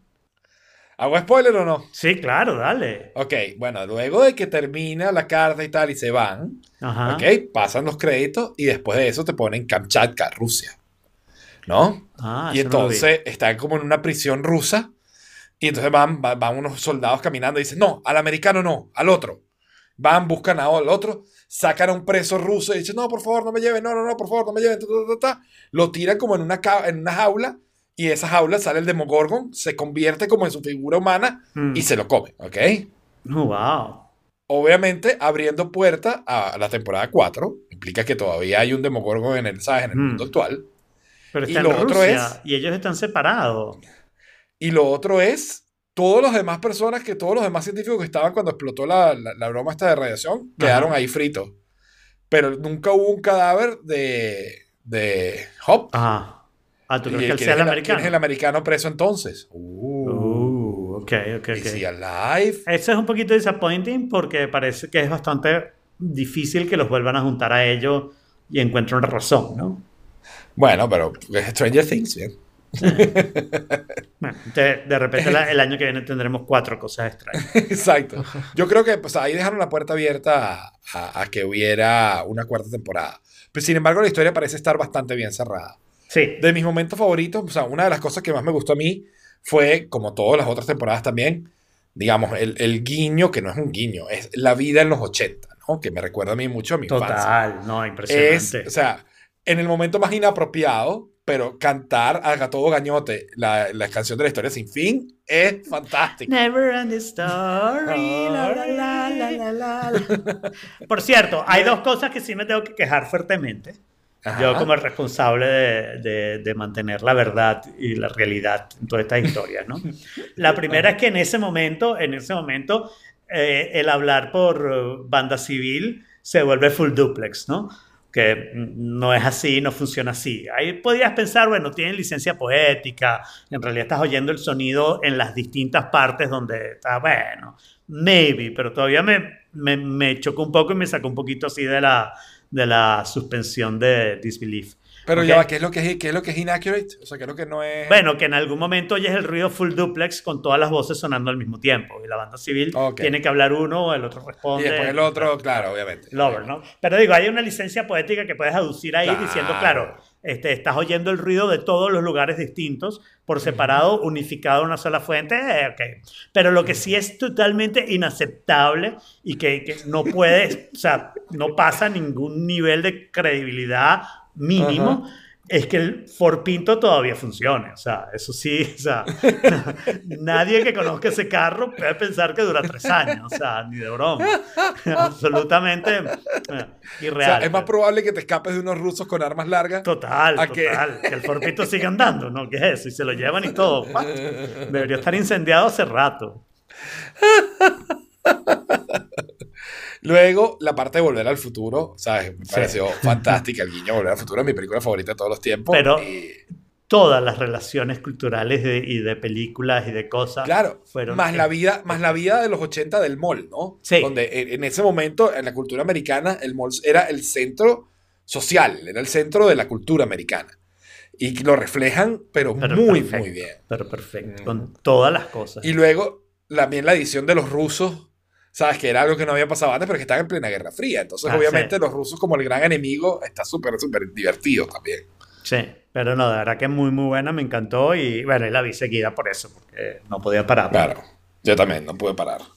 Por otro lado, te tengo una que te va, creo que te va a gustar mucho, Alfredo. Ok, Está en, bueno, aquí está en HBO, no sé en qué, en qué canal o en qué servicio está ya, pero se llama Years and Years. Es una serie británica, ¿ok? Que habla, o sea, va, moviéndose, digamos, en la Inglaterra posterior a 2019, ¿ok? Entonces, en este. Empieza como a imaginarse el futuro un poco. Donald Trump este, queda reelegido, al final de su mandato lanza una bomba nuclear a China en una isla ficticia que ellos crearon para ocupar más territorio, se prende un rollo, es divertida, con triste, muy, muy británica en su estilo de humor, pero creo que está súper interesante, Years and Years, creo que te va a gustar. está, en HBO Now. Ah, ok, ok. Exacto, cool. HBO. Estaba buscando también. Como no tengo Que cámara estás- prendida, entonces tengo eh, como CPU de sobra. Eso. claro, lo que pasa es que definitivamente era tu velocidad de subida, o sea, ahorita te estamos escuchando perfecto. Sí, No, no creo. ¿no crees? Estoy casi ¿Cuánto tienes tú de sí, subida? Creo que son 10 megas. No hay nadie subiendo algo, pidiendo contenido o algo en tu casa. Ah, bueno, quizás viendo YouTube mis papás en la sala, pero más de eso No, no. pero eso es bajada. Sí, exacto, eso es bajada. Está bien. Y bueno, ¿Y quién puso este, DC es- Sauce? esta DC Sauce es una serie tipo, o sea, muy novelera, pero muy, una historia muy bonita de una familia eh, que, mm, o sea, una pareja que tiene trillizos. Y entonces son todas las cosas, o sea, es como Dark, que están, o sea, eh, exploran diferentes momentos en el tiempo de esa familia. Cuando ellos tienen 36 años, o sea, porque esa es como que la parte principal, eh, cuando tenían 9 años, cuando no habían nacido, y, y así van, van ida y vuelta, con- o sea, entrando de lleno en cada personaje, cada uno con sus dramas, cada uno con, con su, con su familia, sus características, uno es adoptado, o sea, es- están como que representadas mu- muchas facetas de lo que es una familia. Y llevan tres temporadas, estoy viendo en este momento la primera. ¿Cuándo salió la tercera encanta. temporada, sabes? No sé cuándo salió la tercera, pero, o sea, yo voy por la primera, pues. Sí, porque yo vi Pero la sé primera. que van tres temporadas. Vi la primera y la segunda, creo. Y, y no está, no, o sea, me estoy enterando que hay una tercera. pues. Sí. No sé si es algo que acaba de salir o que yo estaba despistado. Cre- creo que está ongoing, la tercera. Ok. Porque estas son de la serie a la antigua, pues, o sea, de muchos capítulos por temporada, de que sale uno a la semana, la pasan en Fox. Está bien. Está en muy, Hulu, muy buena. Para los que están aquí en Estados Unidos. Y yo creo que eso lo Exacto. tiene aquí, creo que es Amazon Prime. Sí, yo por ejemplo estoy viendo, bueno, estoy viendo Pretty Little Lies y estoy viendo Big Little Lies es la historia. Y estoy viendo, ¿cómo se llama? Handmaid's Tale, que aquí la tiene HBO. Esa va por la tercera. Y está ongoing también. Sí, yo, yo, yo estoy terminando la segunda porque yo la paré porque era demasiado dolor. Y bueno, sí, me dijeron que la tercera era muy buena, que valía la pena, entonces bueno, estoy terminando de pasar el Y yo estoy viendo Handmaid's Tale, pero me parece que este, desde el punto de vista de actuación, eh, es bastante limitada para lo que debería ser, ¿no? O sea, me parece que en particular ella no es muy buena actuando. Siempre tiene como una cara... Como de tragedia todo el tiempo. de tragedia, siempre, pero siempre como la misma cara. O sea, todo lo que pasa es la Sí, misma cara, la exacto. misma cosa y no sé qué. Como Kristen Me re- Stewart. ¿Cómo qué? Como Kristen Stewart. Exacto, Kristen Stewart. exacto. Me, me- y, y estoy viendo, porque sé que viene la, la cuarta temporada de Verónica Mars. Estoy bien, volviendo a ver Verónica Mars y en Verónica Mars me pasa un poco lo contrario, que es que Kristen Bell es absolutamente increíble lo bien que actúa. Yo no entiendo cómo ella no ha actuado en más cosas y no se ha ganado más premios y no ha, no ha sido más fabulosa todavía de lo que, de lo que es. Pero el resto de los que actúan con ella, sobre todo la primera temporada, parecen de cartón. Comparados con ella, o sea, ella se los lleva por delante, ¿no? Este, me, me- me impresionó eso y claro, te- eso te impacta porque tú notas la, la diferencia de, de actuación y de, y de Claro. caracteres. Que por cierto, Christian Bell hace todas las voces en todas las películas animadas del mundo. O sea, una cosa impresionante cuando ves su página de IMDB. Ah, yo no sabía que ella hacía voces ahí. Yo no, Sí, ella hace la de Frozen, hace a Anna en Frozen lo hace Sí. súper bien también. Y Sí. canta, canta espectacular. no, cantidad de cosas. No, eh, eh, la verdad que es uh, National Treasure. It is. Eh, bueno, yo quería recomendarles una, una aplicación que me tropecé hoy. La semana, hace un par de semanas habíamos hablado de Night Owl, que era una aplicación que te cambiaba de modo del dark mode al, al light mode en macOS. ¿Ok? Y que incluso lo podías programarlo para que lo hiciera cuando fuera la, digamos, la hora, la hora del, del, de la puesta del sol, del sunset, ¿no? Y entonces resulta que esta app se llama OneSwitch. Y OneSwitch tiene una cosa muy curiosa que es como múltiples aplicaciones de esas pequeñitas todas juntas, ¿no? Este, básicamente son seis switches, siete switches. Y esos switches son activar Dark Mode y lo puedes activar para que se ponga en el sunset. O sea que reemplaza Night Owl. Ok. Una vez es Keep Awake, que básicamente es cafeína. Otra que te activa el screensaver, el protector de pantalla. ¿Ok? Otro switch para conectar los AirPods, que, que elimina esa aplicación que salió hace unos meses para conectar los AirPods. Uno de activar Do Not Disturb, uno de activar Night Shift y uno para esconder los iconos del escritorio. Son seis switchecitos en tu menú bar que puedes activar y desactivar a gusto. Sencilla, Cuéntame qué es eso de los AirPods. Nada, que te, que, o sea, en vez de estarte ¿sabes? metiéndote en el menú de Bluetooth para buscar los AirPods y tratar de conectarlos, aquí simplemente pasas el switch y ella activamente se pone a buscar los Y AirPods los- y conectarlos. Claro, sí, sí. Sí, pe- pero ya va. Yo, yo siempre tengo el icono de Bluetooth activo, o sea, como mostrándose la, en la barra de arriba, y, y ahí hay un drop down. Yo solamente tengo que hacer dos clics, o sea, el clic del Bluetooth y el clic de Connect en el drop down. Pero bueno, creo que hay algo por lo cual es un poquito más aparatoso con los AirPods, no estoy seguro. No, yo, Creo yo que si están cambio. o algo no se conectan, no sé, no tú lo usas con frecuencia. Sí, con frecuencia. O sea, yo cambio back and forth. Los AirPods, Pero tienes primero que desconectarlo de tu teléfono. no, no. O sea, ¿No? hace un takeover. Si yo, si los tengo conectados con mi teléfono y los, con- y los pido desde la Mac, eh, se los quita el iPhone. Y al revés también. Está bien. Bueno, pero Ok. tienes, aquí tienes todas esas funcionalidades en un solo lugar, Jorge. En un solo, sí, Mira, te ahorras un hover, básicamente. Porque aquí es clic, clic. En vez de clic, hover, clic. Eso está demasiado, Jaime. Ay, tú sabes que yo trato de optimizar, de optimizar todo. y por otro lado, me di cuenta hoy que Telegram, mi, mi querida aplicación favorita para mensajería, eh, tiene. Le puedes cambiar el icono de la aplicación, ¿no? Y entonces yo me acuerdo de cuando salió Telegram X, que la probamos durante un tiempo y luego la eliminaron. Sí, Porque la descontinuaron. cuentas Telegram, Telegram se convirtió, Telegram X se convirtió en Telegram. ¿Ok? Eh, el icono era negro, ¿no? O sea, el circulito de Telegram era negro. Entonces ahora te están ofreciendo el circulito azul, el circulito negro, el nuevo logo con circulito azul y con circulito negro, y a su vez, en vez de circulito, todo el background o azul o negro. Entonces yo por lo menos me fui por todo el background negro y me encanta, o sea, me parece que ¿sabes? Se ve súper cool Telegram ahora en, en el teléfono eh, con su icono completamente negro y el nuevo... Buen tip, buen tip. La- ya lo Sí, acabo una hacer. tontería, pero- Escogí el mismo tuyo, cool. pero, pero la verdad que se ve muy bien. Un Bueno, yo había escogido el negro también, con, con todo el fondo, pero como ustedes lo escogieron, entonces me pasé al azul. Ok, está bien. No seas amigo nuestro, pues, está bien. Mira, y me di cuenta que si te falta una línea en las notas para meter algo, lo pon- le pones un guion en la última línea y le agregas. Porque yo juraba que One Switch tenía que ver con el Telegram. Con el Telegram Icon, exactamente. Me dio fastidio gastarme una línea, o sea, me dio Pero- fastidio quitarle el, el espacio al links para Pero meter en la links línea hay extra. espacio para quitar, ¿no? Ay, ok, vamos a hacerlo, pues qué mañosos son, carajo. Ah, pero no, no es espacio, eh, es- tienes que quitarlo, no, olvídalo. Claro, sí. Ya está arreglado. O sea, además había espacio ya de por sí. Sí, la verdad. Yo estaba dejando por si alguien más quería poner un minitópico más relevante que una cosa de dos segundos del icono del tel. Pero es lo mejor que hemos hablado hoy, ¿sabes? Sí, sí, sí. Es lo más útil, sobre todo. lo más útil que hemos hablado. Sí. Lo más útil y lo más alegre. Lo, lo cual habla muy mal de todo lo que hemos hablado hoy, ¿no? Bueno, eh, es normal para nosotros. Exacto. no, eso- eso no. Stick a fork in it. You son of a gun. Stick a fork in it just a little bit of fun. Stick a fork in it.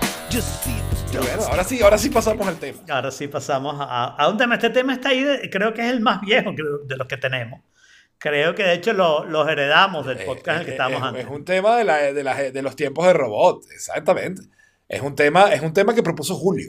Imagínate. Gracias, Julio. La, última vez que Julio fue a robot mientras nosotros estábamos en robot, que fue como cuatro meses antes de que nosotros nos fuéramos de robot.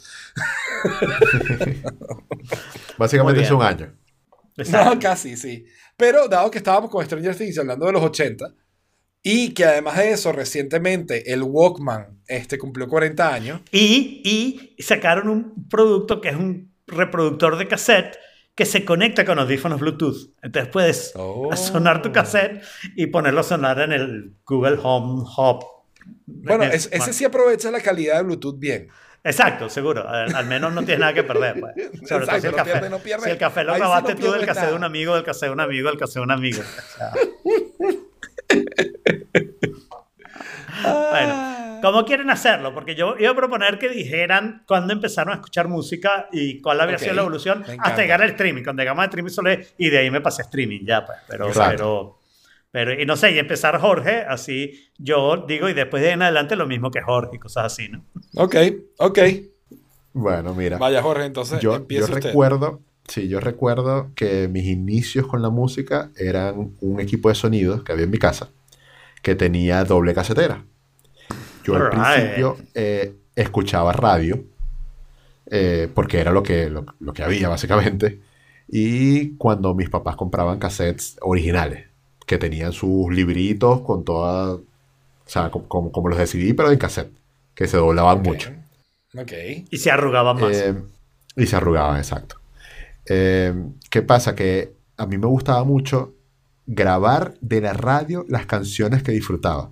Entonces uno estaba pendiente, o sea, como, como las canciones sonaban todos los días, las que estaban de moda, uno estaba pendiente en el programa que uno sabía que ponían ese tipo de música y grababas para poder escuchar on demand.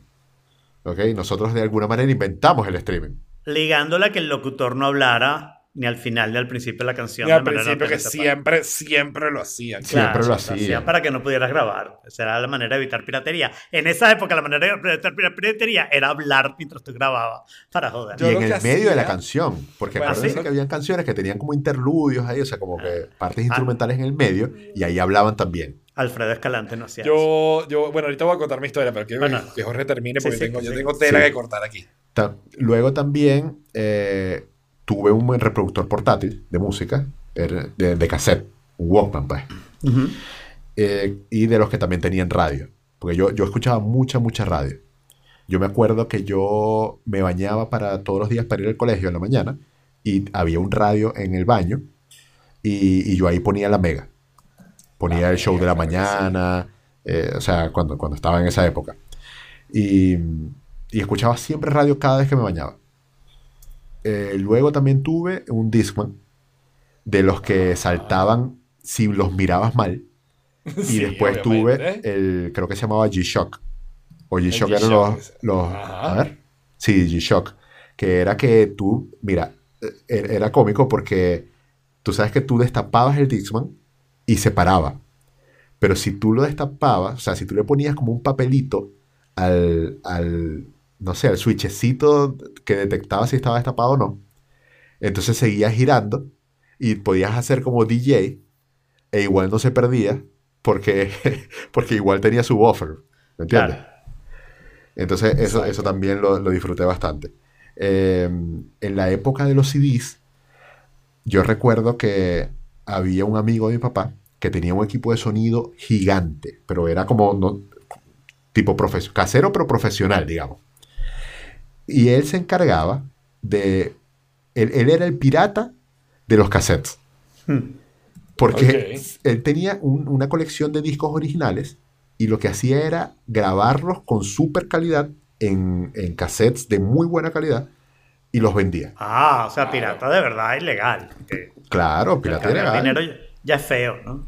Sí, sí, los vendía, tenía su negocio en esa época. Eh, y luego, sí. Entonces, llegamos a la época de los MP3, que uno utilizaba audio grabber en la computadora. Wow, Para ripear. eh, Incluso más Para- antiguo que yo. No, si tú y yo tenemos la misma edad. Bueno, pero Es- pues creo que te metiste con MP3 antes que yo, pues. Ah, ok, ok. Bueno, eso fue en 97, más o menos. Eh, yo recuerdo que uno de los primeros discos que yo ripié fue uno de los Amigos Invisibles. Muy y, bien. y en internet te descargabas el audiograver y en audiograver escaneabas el disco, escribías los nombres de las canciones y le dabas exportar, o sea, como ripear y te entregaba los MP3 en una carpetica. Bien bonito. Y, y bueno, de, de ahí empezó la, la era de los MP3 en la que descargabas más por canción que por álbum y tenías una carpeta con singles en vez de, en vez de música eh, como que discografías completas, digamos, porque se tardaban mucho tiempo en bajar y quizás no te importaban muchas canciones, entonces querías ahorrar tiempo, porque en ese momento era tiempo y dinero, pues la conexión era limitada. Claro. Y eh, luego, eh, eh, al llegar la parte del streaming, no llegué al streaming todavía. Pero, pero ya va, la- esta parte última que estás hablando de MP3 es ya Ah, no, Napster. al principio no era Napster. Al principio era eh, de páginas donde tú te descargabas de, de descarga directa y también una combinación de ripear discos que te prestaban. Luego vino Napster y de ahí en adelante todos los software, Emule, Kazaa, eh, Ares y, y Frostwire, LimeWire y todos estos que te permitían descargar peer-to-peer. Eh, pero incluso después de eso, vino la parte del streaming, pero para los pobres. O sea, cuando tú estabas en Venezuela y te tenías que conectar una vez cada 14 días a una VPN que estuviera en Inglaterra para poder hacer con, con Spotify para que, te, para que te pudiera servir como si estuvieras de viaje. Grandes, qué grandes épocas, qué grandes épocas. Exacto. Yo me acuerdo de eso totalmente. Y bueno, ya después, cuando uno emigró, entonces ahí sí uno podía tener Ya, 5 bueno. dólares al mes para pagar. Exactamente. Porque antes no. Exactamente. Ni, ni Cadivi ni de vaina. Para También Spotify. que viene eso. No, chico, estás loco. Sí, no, ya para Ah, la época de eso ya se había acabado la, la, La la, la parte electrónica, ¿no? Sí. Porque si hubiera exacto. visto Spotify con la parte electrónica, te hubiera costado nada suscribirte a eso. Que igual hubiese preferido gastarlos en otra cosa. Seguramente porque porque, tenía una era manera. gratis. Tenías muchas maneras de conseguir música gratis. Exacto. Exacto. Exacto. Los cupos electrónicos eran para comprar eh, componentes electrónicos. Y Así software, coño, y el software que tenías que bajar que había que pagar cuando lo What? quería. No, sí, porque había unos que tenían una protección. Lo que pasa es que tú no trabajaste probablemente en, en cosas tan, tan pro en esa época. Pero matemática, No. Si tú pagaste por software en Venezuela, es que no supiste chamo, buscar o bien. sea, discúlpame. Eh, Hay un software de Wolfram Alpha, de Wolfram, la misma compañía que hace Claro. Wolfram Alpha, que se llama Matemática, ¿ok? Que no te lo vendían en la Universidad Central de Venezuela, ¿ok? Y que al final Wow. el mundo entero de matemáticas, yo descubrí un, una, en uno de esos lugares, pero ya estoy hablando de piratería extrema, dark web y no sé qué, que construía, porque el, el- el- software de matemáticas lo que hacía era que tú lo corrías en tu máquina, él te daba un número, tú se lo mandabas a la compañía, ¿ok? Y la compañía te devolvía el número. Y esto era un software que yo necesitaba para mi trabajo de matemático, ¿ok? Claro. Y tardé muchísimos años en conseguir un programa en Windows que hacía ese trabajo, que no siempre funcionaba. O sea, a veces tenía que, bueno, prueba este, no funciona, bueno, prueba este otro. Y yo me convertí en la fuente de piratería del software este para todo el mundo matemático venezolano y parte internacional, ¿no? Porque era casi imposible de piratear porque tenía una protección criptográfica relativamente buena, ¿no? Claro. Bueno, pero en ese momento, los canales de IRC, de Juárez con Z, o sea, e- eso, ahí conseguías de Sí, todo, era como el mercado sí, de las pero, perlitas Pero, pero entiende esto, entiende que esto no te funcionaba hasta que conseguías este programita mágico. Y yo tardé 3, 4 años en conseguir ese programita mágico. Entonces, Claro. no, había mucho software que, que terminabas pagando y, y la cosa electrónica era perfecto para eso. Te pongo otro ejemplo eh, que ya no tiene nada que ver con, con descargar software ni que lo puedas conseguir pirata. El inicio de los blogs, ¿ok? Los mejores programas para blog eran pagos, ¿ok? Eh, Regoland de, de Userland y eso lo tenías que pagar mensualmente. Bueno, el cupo electrónico era chévere para eso. Bueno, yo quiero contar mi historia. Dale, adelante, cuenta tu historia. Ok, mi historia, mi, mi mamá debió estar aquí, pero bueno. Este, mi historia comienza a los tres años. Sí, la verdad, también para la mía también tu mamá debería Eh, estar aquí. Sí. Bueno, mi historia, mi historia comienza bien temprano con la música, ¿ok? Pero bueno, vamos a ir incluso antes de que yo naciera. Mi papá montó What? una miniteca. Vamos, mi papá montó una miniteca en Caracas. Jaime Una siempre haciendo trampa, tú sabes. Sí, la, Sí. Verdad, la verdad, o sea, Mi papá montó una miniteca en Caracas, ¿ok? Eh, que fue bastante famosa en su época. Eso implica que en mi casa todavía hay y funcionan unos speakers que son de como un metro treinta de alto. Dos speakers de esos, ¿ok? Que eran las cornetas de la miniteca. Y hay una colección de discos que ocupa, no te exagero, como 8 metros en una pared, tres niveles, ¿ok? Y todos puestos en vertical, ¿ok? Hay más de 2.000 discos ahí, o probablemente, ¿ok? Muchísimo, muchísimo, muchísimo. Entonces, yo tengo que denunciar aquí a mi mamá por maltrato infantil, porque mi mamá me ponía a los 3 años a cantar Guillermo Dávila para ella me divertirse. pongo a pintarte. Tal cual, yo con 3 años cantando esas animaladas. ¿Ok? En vez de cantar Never Ending Story. la, la. Exactamente. Exactamente, ¿no? Sí, así de maltratado fui de niño, ¿no?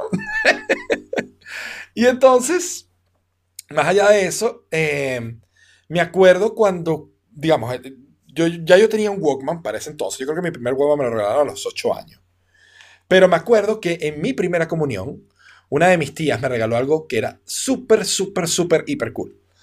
Que era, imagínate, como como un boombox, ¿ok? Pero, pero oye, oye, oye lo siguiente, no era un boombox, era un, un estuche que parecía, se veía como un boombox.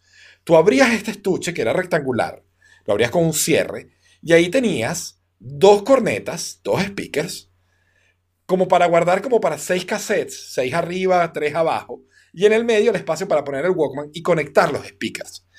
Entonces te ponías tu Walkman ahí con tu cassette y funcionaba más o menos como un boombox. Era como un dock, un dock de un Walkman. Era como un dock, era como un dock, exactamente. Era como un dock.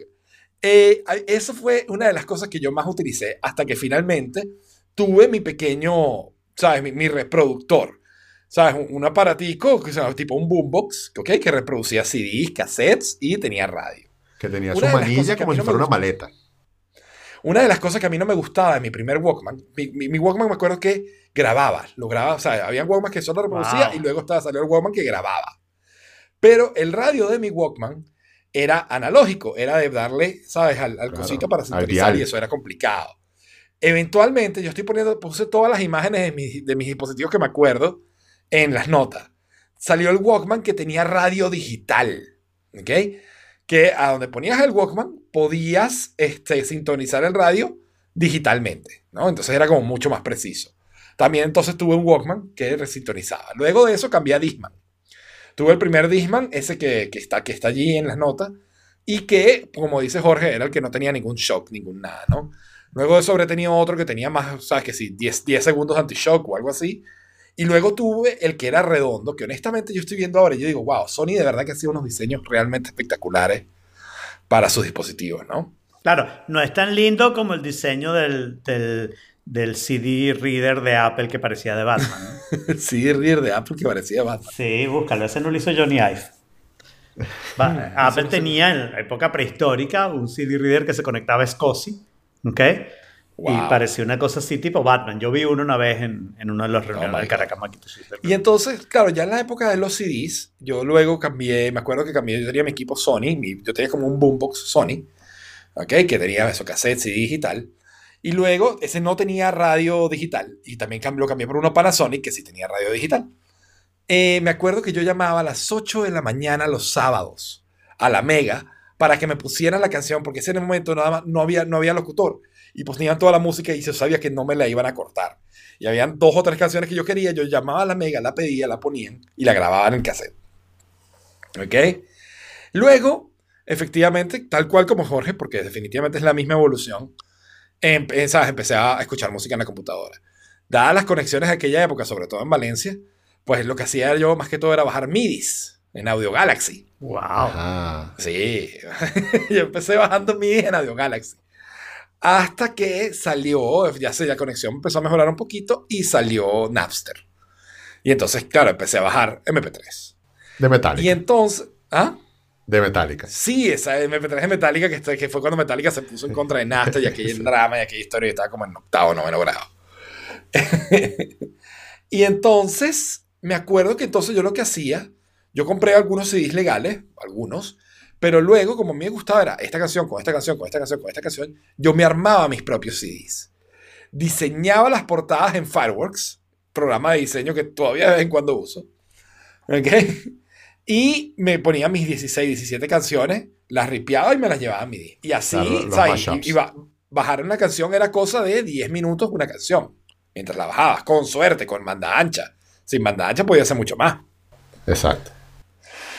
Y entonces, eso Pero fue ya, ya grababas, grababas CD de MP3. de MP3. Con el Convertía los mismo MP3 audiograver lo podías hacer. Descargabas Sí, el pero- MP3 y te lo pasaba a WAV. Pero Eso. estando claro que era una porquería de CD. No te metas con mi CD. Yo todavía tengo algunos que grabé así, pero no, era una Y porquería entonces, CD. mientras tanto, yo en ese momento usaba Windows y lo que hacía para escuchar los MP3 en la computadora era, por supuesto, Winamp. It really whips the llama's ass. Porque estos eran Windows users en esa época. Claro. Exactamente. Y entonces me acuerdo que finalmente, digamos, a mí Apple me. Yo fui el propio que, que agarró, la carna, agarró la carnada y fui poquito a poco, ¿sabes? Me fueron jalando. Mm. La carnada para mí fue el iPod Shuffle. ¿Ok? El El blanquito iPod cajita de Shuffle. chicle. El blanquito cajita chicle que Yo tengo uno de esos que todavía funciona allá abajo. en mi Wow. Ese, además que era puerto USB directo, era como un, era como un pendrive. Era un pendrive, sí. Y entonces yo, hacker como era en esa época, que, ¿sabes qué coño es esto de iTunes? Qué pesado, qué mierda. Ya yo odiaba iTunes en ese entonces. Yamipod. No, que Yamipod. Zenuti. Winamp tenía un plugin especial para poder meter las canciones en el Cool, iPod. yo nunca usé ese. Sí, y Yo entonces yo Yamipod. pedía, yo tenía mi librería en Winamp y le pasaba las canciones al iPod y las sincronizaba usando Winamp. Sí, porque desde esa época odiamos iTunes. Exacto, desde esa época odiamos iTunes, no lo hemos dejado de odiar, vale contar. Sí. Y entonces me, yo me iba, o sea, mi, mi iPod Shuffle además guardaba archivos normales, Ajá. porque lo tenía todo, ¿sabes? formateado para Windows. Sus Y 512 entonces era megas mi listos para cualquier archivo. Exactamente, tenía mis 512 megas, de los cuales usaba como 250 en música y los otros 250 para, para tener por ahí. ¿Ok? To spare. Exacto, spare, exactamente. De ahí me cambié al iPod Touch. Y ya con el iPod Touch ya estaba usando Apple. Y entonces este, pasaba, pasaba, este, tenía igual mi lista sincronizada con el iPod Touch, aquella historia. Lo hacía ya creo que con iTunes.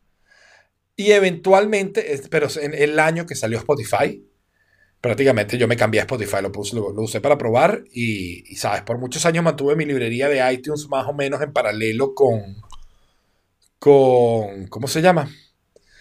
Con, con Spotify, pero eventualmente Spotify ganó y hasta el sol de hoy uso Spotify. Tengo Exacto. 10 años usando. Sí, ¿tú te, te acuerdas cuando tú grababas eh, la música de la radio en los cassettes?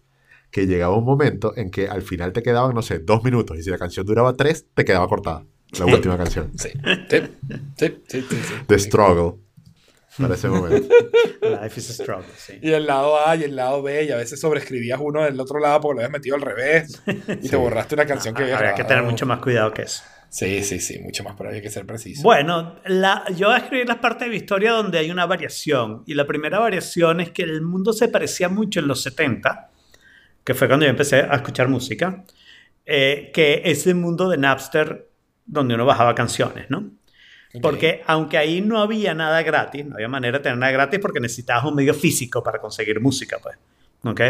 Eh, podías grabar cosas de la radio y eso lo hacías, pero los, los cassettes que tenías eran mono, la radio que tenía no era muy buena, conseguir un buen equipo era algo que costaba ya demasiado dinero, pero era bastante barato que lo podías hacer con lo que te dan la mesada, comprar discos de 45.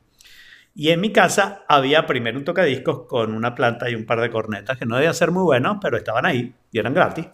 Mi hermano tenía algunos discos que yo podía oír.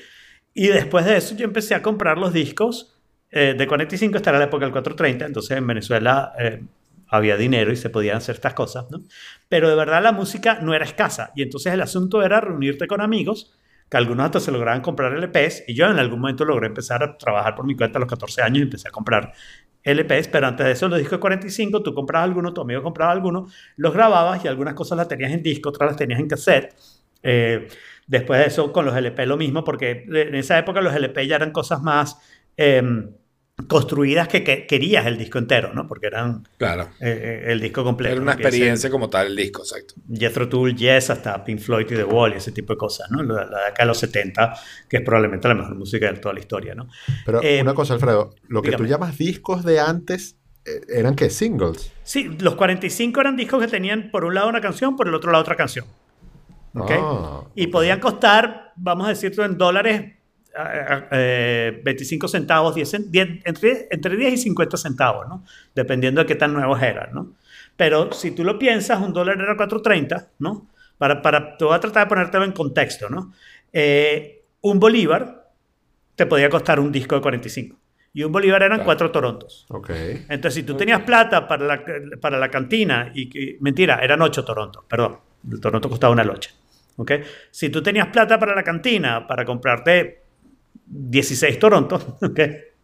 te, te comprabas nada más 8 y guardabas tu bolivitar y te podías comprar un single, ¿no? Entonces, este, lograbas ahorrar un poquito para comprarte los singles y tus amigos hacían lo mismo y entonces no comprabas la misma vaina, avisabas, ibas junto a la, a la tienda porque no era tienda física, ¿no? Y, y entonces y así evitabas el problema, o sea, solo lo hacías con las canciones que más te gustaban. Uno empezaba con el método que ustedes sí describieron de que grababas, pero lo mío era un, este, un radio, digamos, de, de pilas de esos chiquiticos y un cassette por micrófono tratando de grabar la canción, tratando de evitar al locutor, etcétera, etcétera. Alfredo Escalante era espectacular porque lo hacía completamente al propósito. No hablaba durante las canciones y que las estrellas nos vienen hacia un nuevo amanecer.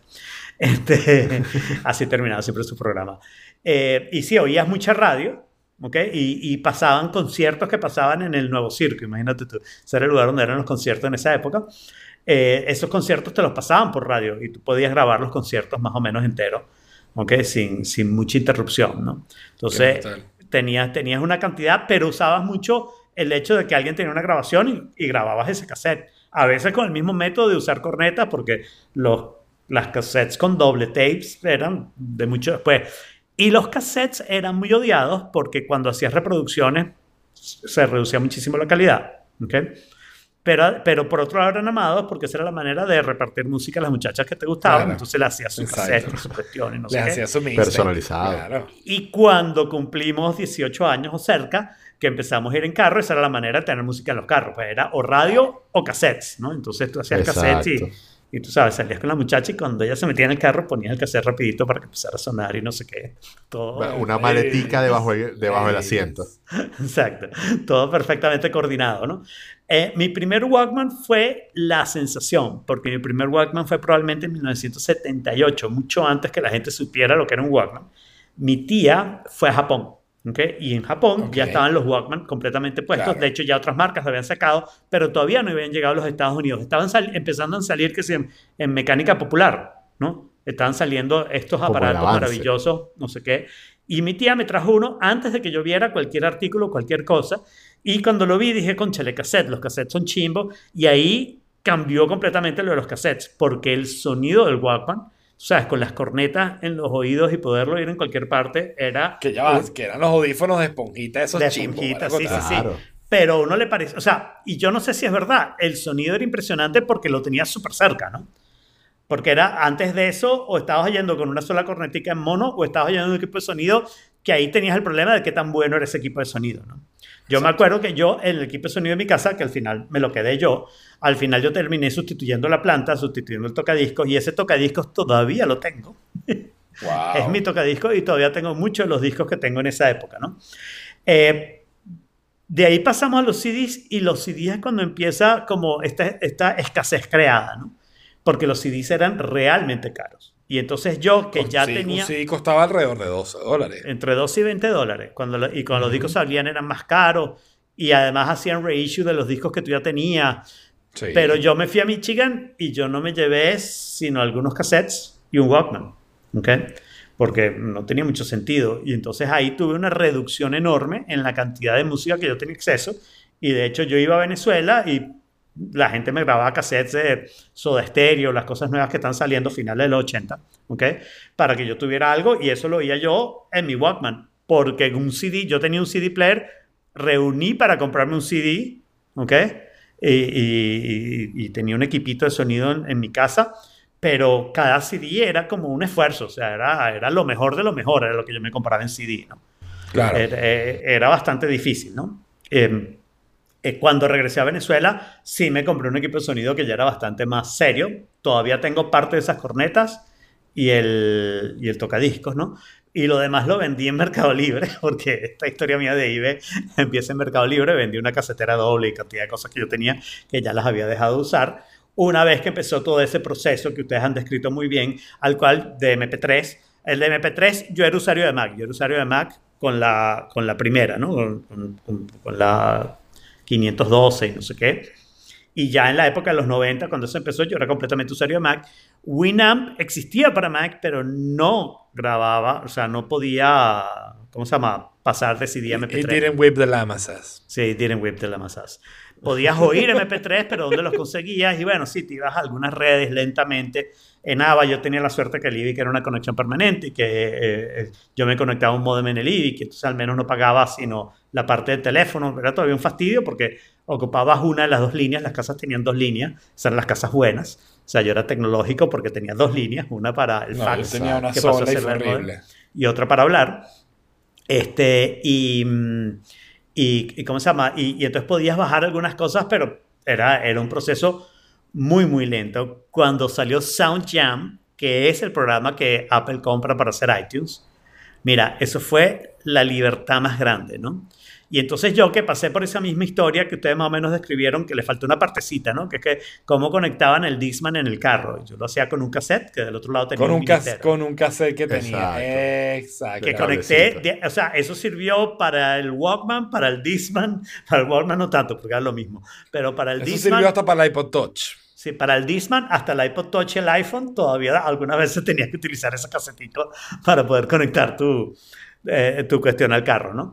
Eh, yo tenía un convertible, parecido al que tengo ahora, era un Miata, azulito, y yo iba al Ivic, desde mi casa en la Florida, con la capota bajada, oyendo el Discman, que al principio cada vez que caes en un hueco, este, saltaba, y después cuando tenías el shock, bueno, era cada dos huecos que saltaba, pero al final terminaba saltando igual, o sea, no, no era tan fácil. Una vez me rompieron la capota del Miata para robarme un Discman y los CDs que tenían, incluyendo uno de Catano Oh, Veloso, qué que era súper difícil de conseguir. Lo- me costó bastante volverlo a conseguir. Em, y en ese proceso empecé a caer en los MP3 y yo oía MP3 en una PowerBook 1400C, que es la mejor computadora que ha diseñado Johnny Ive, ¿ok? Que tenía una, un, un dock donde, tú, donde tenías el CD, tú podías poner otro disco duro o podías poner un CD player o podías poner un para, para leer floppies o podías poner un zip drive. Entonces yo grababa en los zip drive 100 En los zip megas, drives. 100 megas. 100 megas de MP3 con mi computadora abierta en el asiento al lado del convertible y el cablecito con el cassette para ponerlo en las cornetas del carro. Y yo iba oyendo MP3 en el carro con SoundJam haciendo, tú sabes, esas cosas que hace iTunes de, de la visualización, ¿no? Que te Ajá, unas vainas así claro. como de láser y no sé qué. Bueno, eso también empezó en SoundJam, que era el precursor de Apple, y yo iba con eso en la pantalla oyendo Wow. MP3. Menos Me acabas de acordar que yo le pregunté a un amigo una vez, O sea, estaba, ¿sabes? Filosofando, pensando en formas de solucionar el mundo como siempre he hecho, Mm. ¿no? Que yo le decía a un amigo, los discos duros en ese momento eran de máximo 500 megas, ¿no? Y ya habían salido los CDs. Y yo le decía a este amigo, pero ¿por qué sigue la gente vendiendo discos duros cuando puedes meter uno o dos o tres CDs y tienes casi dos gigas de espacio CDs reescribibles de eso y lo cambian el disco duro por eso? Yo no entiendo por qué no lo hacen. A 4X. A 4X, exacto. Esperemos que va haya a perdido la razón, ¿no? que seguimos usando discos duros, aunque pasamos SSD, ¿no? Pero Exacto. creo que sí, sí viste la razón eventualmente, ¿no? Sí, sí. sí. Mira, hay Pero- una parte también en, en toda esta historia que nos estamos saltando un poquito, que era escuchar música distinta, diferente. Que eso lo lograbas, pero, pero eso lo lograbas no con Walkman, ni con radio, ni con nada, sino con MTV. Con O sea, MTV porque era-. Eran videos, pero de música, y, y era música que no encontrabas en ninguna otra parte, que no sonaba en tus emisoras locales, que, que te permitían con- conocer qué era lo que estaba sonando más allá. Exacto. Con distintos géneros en distintos momentos de, Ujú. del día, ¿no? Dependiendo de cuándo sintonizaras Exacto. en TV. Y bueno, ahí la manera de, de reproducirlos y de compartirlos era grabar en VHS. Sí, Porque también grababas música en VHS. con VHS, Claro. sí. Yo en algún punto en mi casa tuvimos una televisor, un televisor CRT que venía con el VHS integrado. Uf. Qué maravilla, qué maravilla. Sí, pero eso, eso está regresando un poquito, ¿no? Porque si estamos en MP3, yo después Sí, sí. de eso tuve un momento en que mi colección de música pues tuvo la explosión de que se acabó la escasez, ¿no? Y esa explosión para mí vino con tres cosas seguidas. Primero yo vendí esta computadora, la 1400C, y toda mi idea de oír las cosas con CD, se la vendí una, con ZIP, perdón, que se iba a España. Eh, y entonces yo me compré otra laptop Mac, ese era el trato que ella me pagó básicamente de mi, mi laptop posetica, la, la iBook. ¿Ok? y me compré también un MP3 eh, de... Ay, ¿cómo se llamaban estos? De los primeritos, pues, pero que tenían tarjeticas de memoria. ¿Ok? Y que eran súper limitados, porque no tenían los 100 Los megas. Río. Río. Yo me compré un Río en el momento en que salió. ¿Ok? Y ahí vino la explosión que vino para mí toda junta de Napster, iPod, pero también en patilla.com empezamos a vender CDs. Y yo era el encargado de escanear los CDs. Entonces yo tenía que agarrar cada CD que llegaba, me gustara o no, yo tenía que escanear la portada, escribir las canciones y si me gustaba aprovechar ese momento para pasar eso a MP3. Pues gran parte de mi colección está, está ripeado de CDs que nunca compré, que simplemente estaban a la venta en patilla, ¿no? Después de, de haberlos escaneado. este, y, y, y de- y después de eso, el iPod, que yo tuve el iPod original, todavía lo tengo, todavía funciona. ¿ok? No tengo cómo conectarlo a ninguna Mac, pero todavía lo tengo y todavía funciona con la música que se quedó ahí. ¿ok? Y eso era milagroso. O sea, el iPod era un montón de canciones, era distinto al río, todavía conectado con el casetico, ¿no? Típico de, eh, de cuestión. Y durante muchísimo tiempo yo me resistí a la parte de streaming, porque yo tenía una colección bien ripiada, cuidada y grandísima. Y yo quería que esa colección se mantuviera porque tenía cosas que no iba a conseguir en streaming, ¿no? Y que todavía no se consiguen en streaming. Entonces me resistí mucho y yo terminé en Google Play justamente por esa razón. Porque Google Play es uno de los pocos que te permitía incluir tu colección. Claro, Tu subir, subir tu colección. Ujú. Y compré muchos que- discos en iTunes por montón, porque al fin y al cabo, primero había una canción gratis semanal, ¿ok? Ajá. Pero después una canción costaba 99 centavos. Y bueno, Claro. yo podía porque yo era un viejo. Yo, no como yo realmente, era la única canción que yo compraba en mi vida, Mm. ¿ok? Tiene una historia muy curiosa. Cuando yo en Audio Galaxy me quería bajar este All Around the World de Oasis, me bajé un pedazo de 30 segundos de una canción que se llamaba All Around the World, que no era Oasis. Y la canción era como el corito de la canción y me encantaba. Y yo por años en Casa, en Napster, en cuanto servicio salió, yo buscaba a esta gente y no conseguía la canción. El único sitio donde la conseguí fue en iTunes, pagándola. Y dije, bueno, ok, la compro porque esta canción tengo años, tengo 10 años buscándola. Bueno, yo hice algo que no sé si es rarísimo, pero tienen que pensar en la edad, ¿no? Año 2002, yo tenía 40 años ya, ¿no? El, eh, yo agarraba canciones en Napster, las bajaba, o sea, yo oía de un grupo, alguien me mencionaba, Bernie Ladies. Entonces yo bajaba un pocotón de canciones en Napster y si me gustaba, compraba los CDs en Amazon y me llegaban a Venezuela. ¿En serio? No, Sí. mira eso. Y los compraba y los pues. tenía. Pero claro, pero además me, me, interesaba mucho esa parte de la calidad y entendía perfectamente que Claro. la diferencia entre un CD y Claro. un MP3 era grande y tenía un equipo de sonido relativamente serio con un CD. Y en esa época estábamos bueno, hablando de Philips. MP3 de 64 o de 128. Claro, que además eso, los que bajabas no sabías con la calidad que tenía y a mí en cambio los CD que yo guardaba en mi disco duro eran realmente de cantidad. Yo tengo una colección entre películas, CDs que son backup de computadoras o música en M y tengo una colección en MP3 también, una torrecita de CDs que todavía tengo aquí. Oh, que, que, que son de, de toda esa, torres de CD. esa historia. Que no tienes dónde leerlos y que seguramente tienen mo. No, yo tengo, yo tengo, los he guardado muy bien, Jorge, no, no Ok. desconfíes tanto de mí. Y tengo un CD player de esos que cuesta 60 dólares que no conecto nunca, pero ahí está y sospecho que funciona. pues.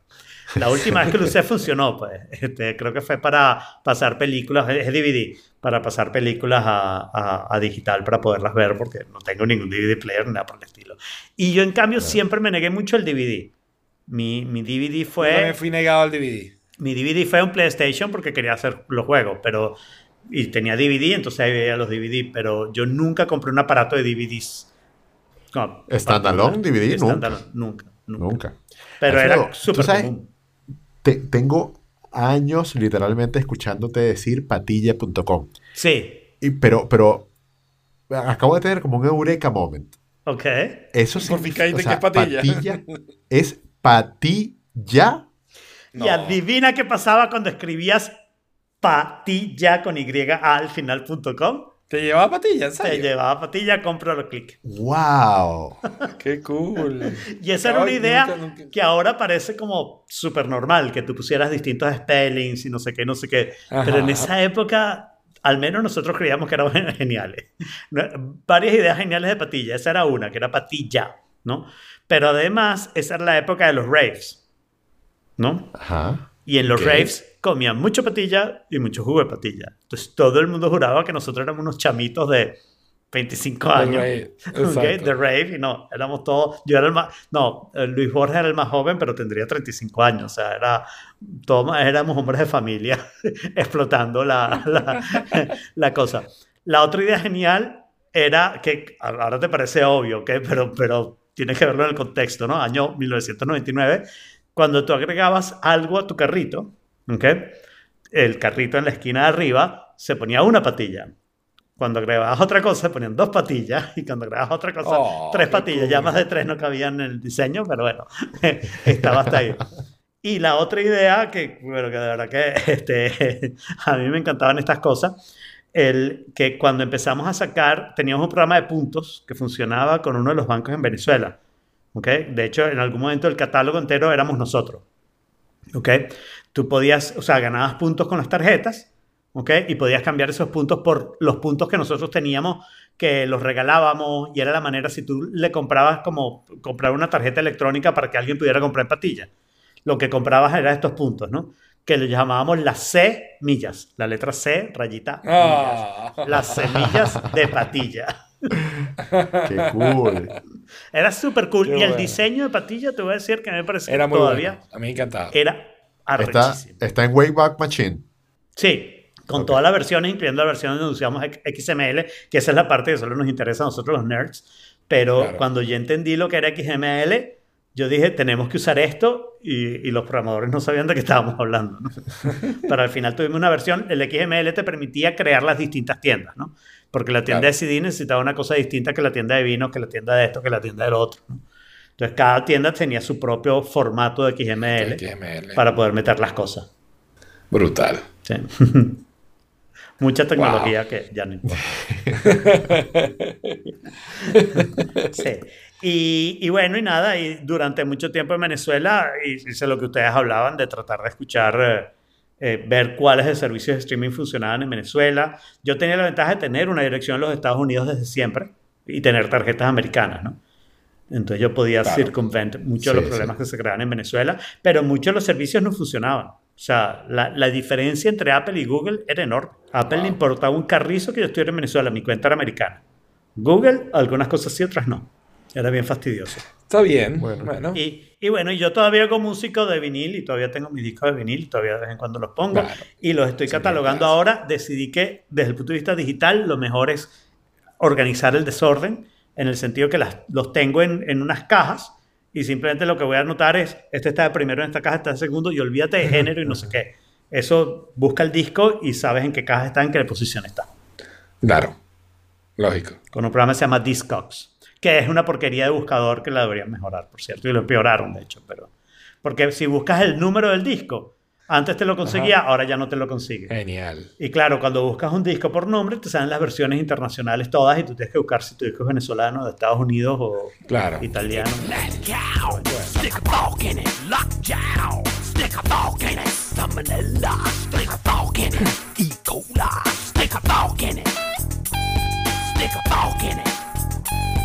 Stick a fork in it. Stick a fork in it. It's done.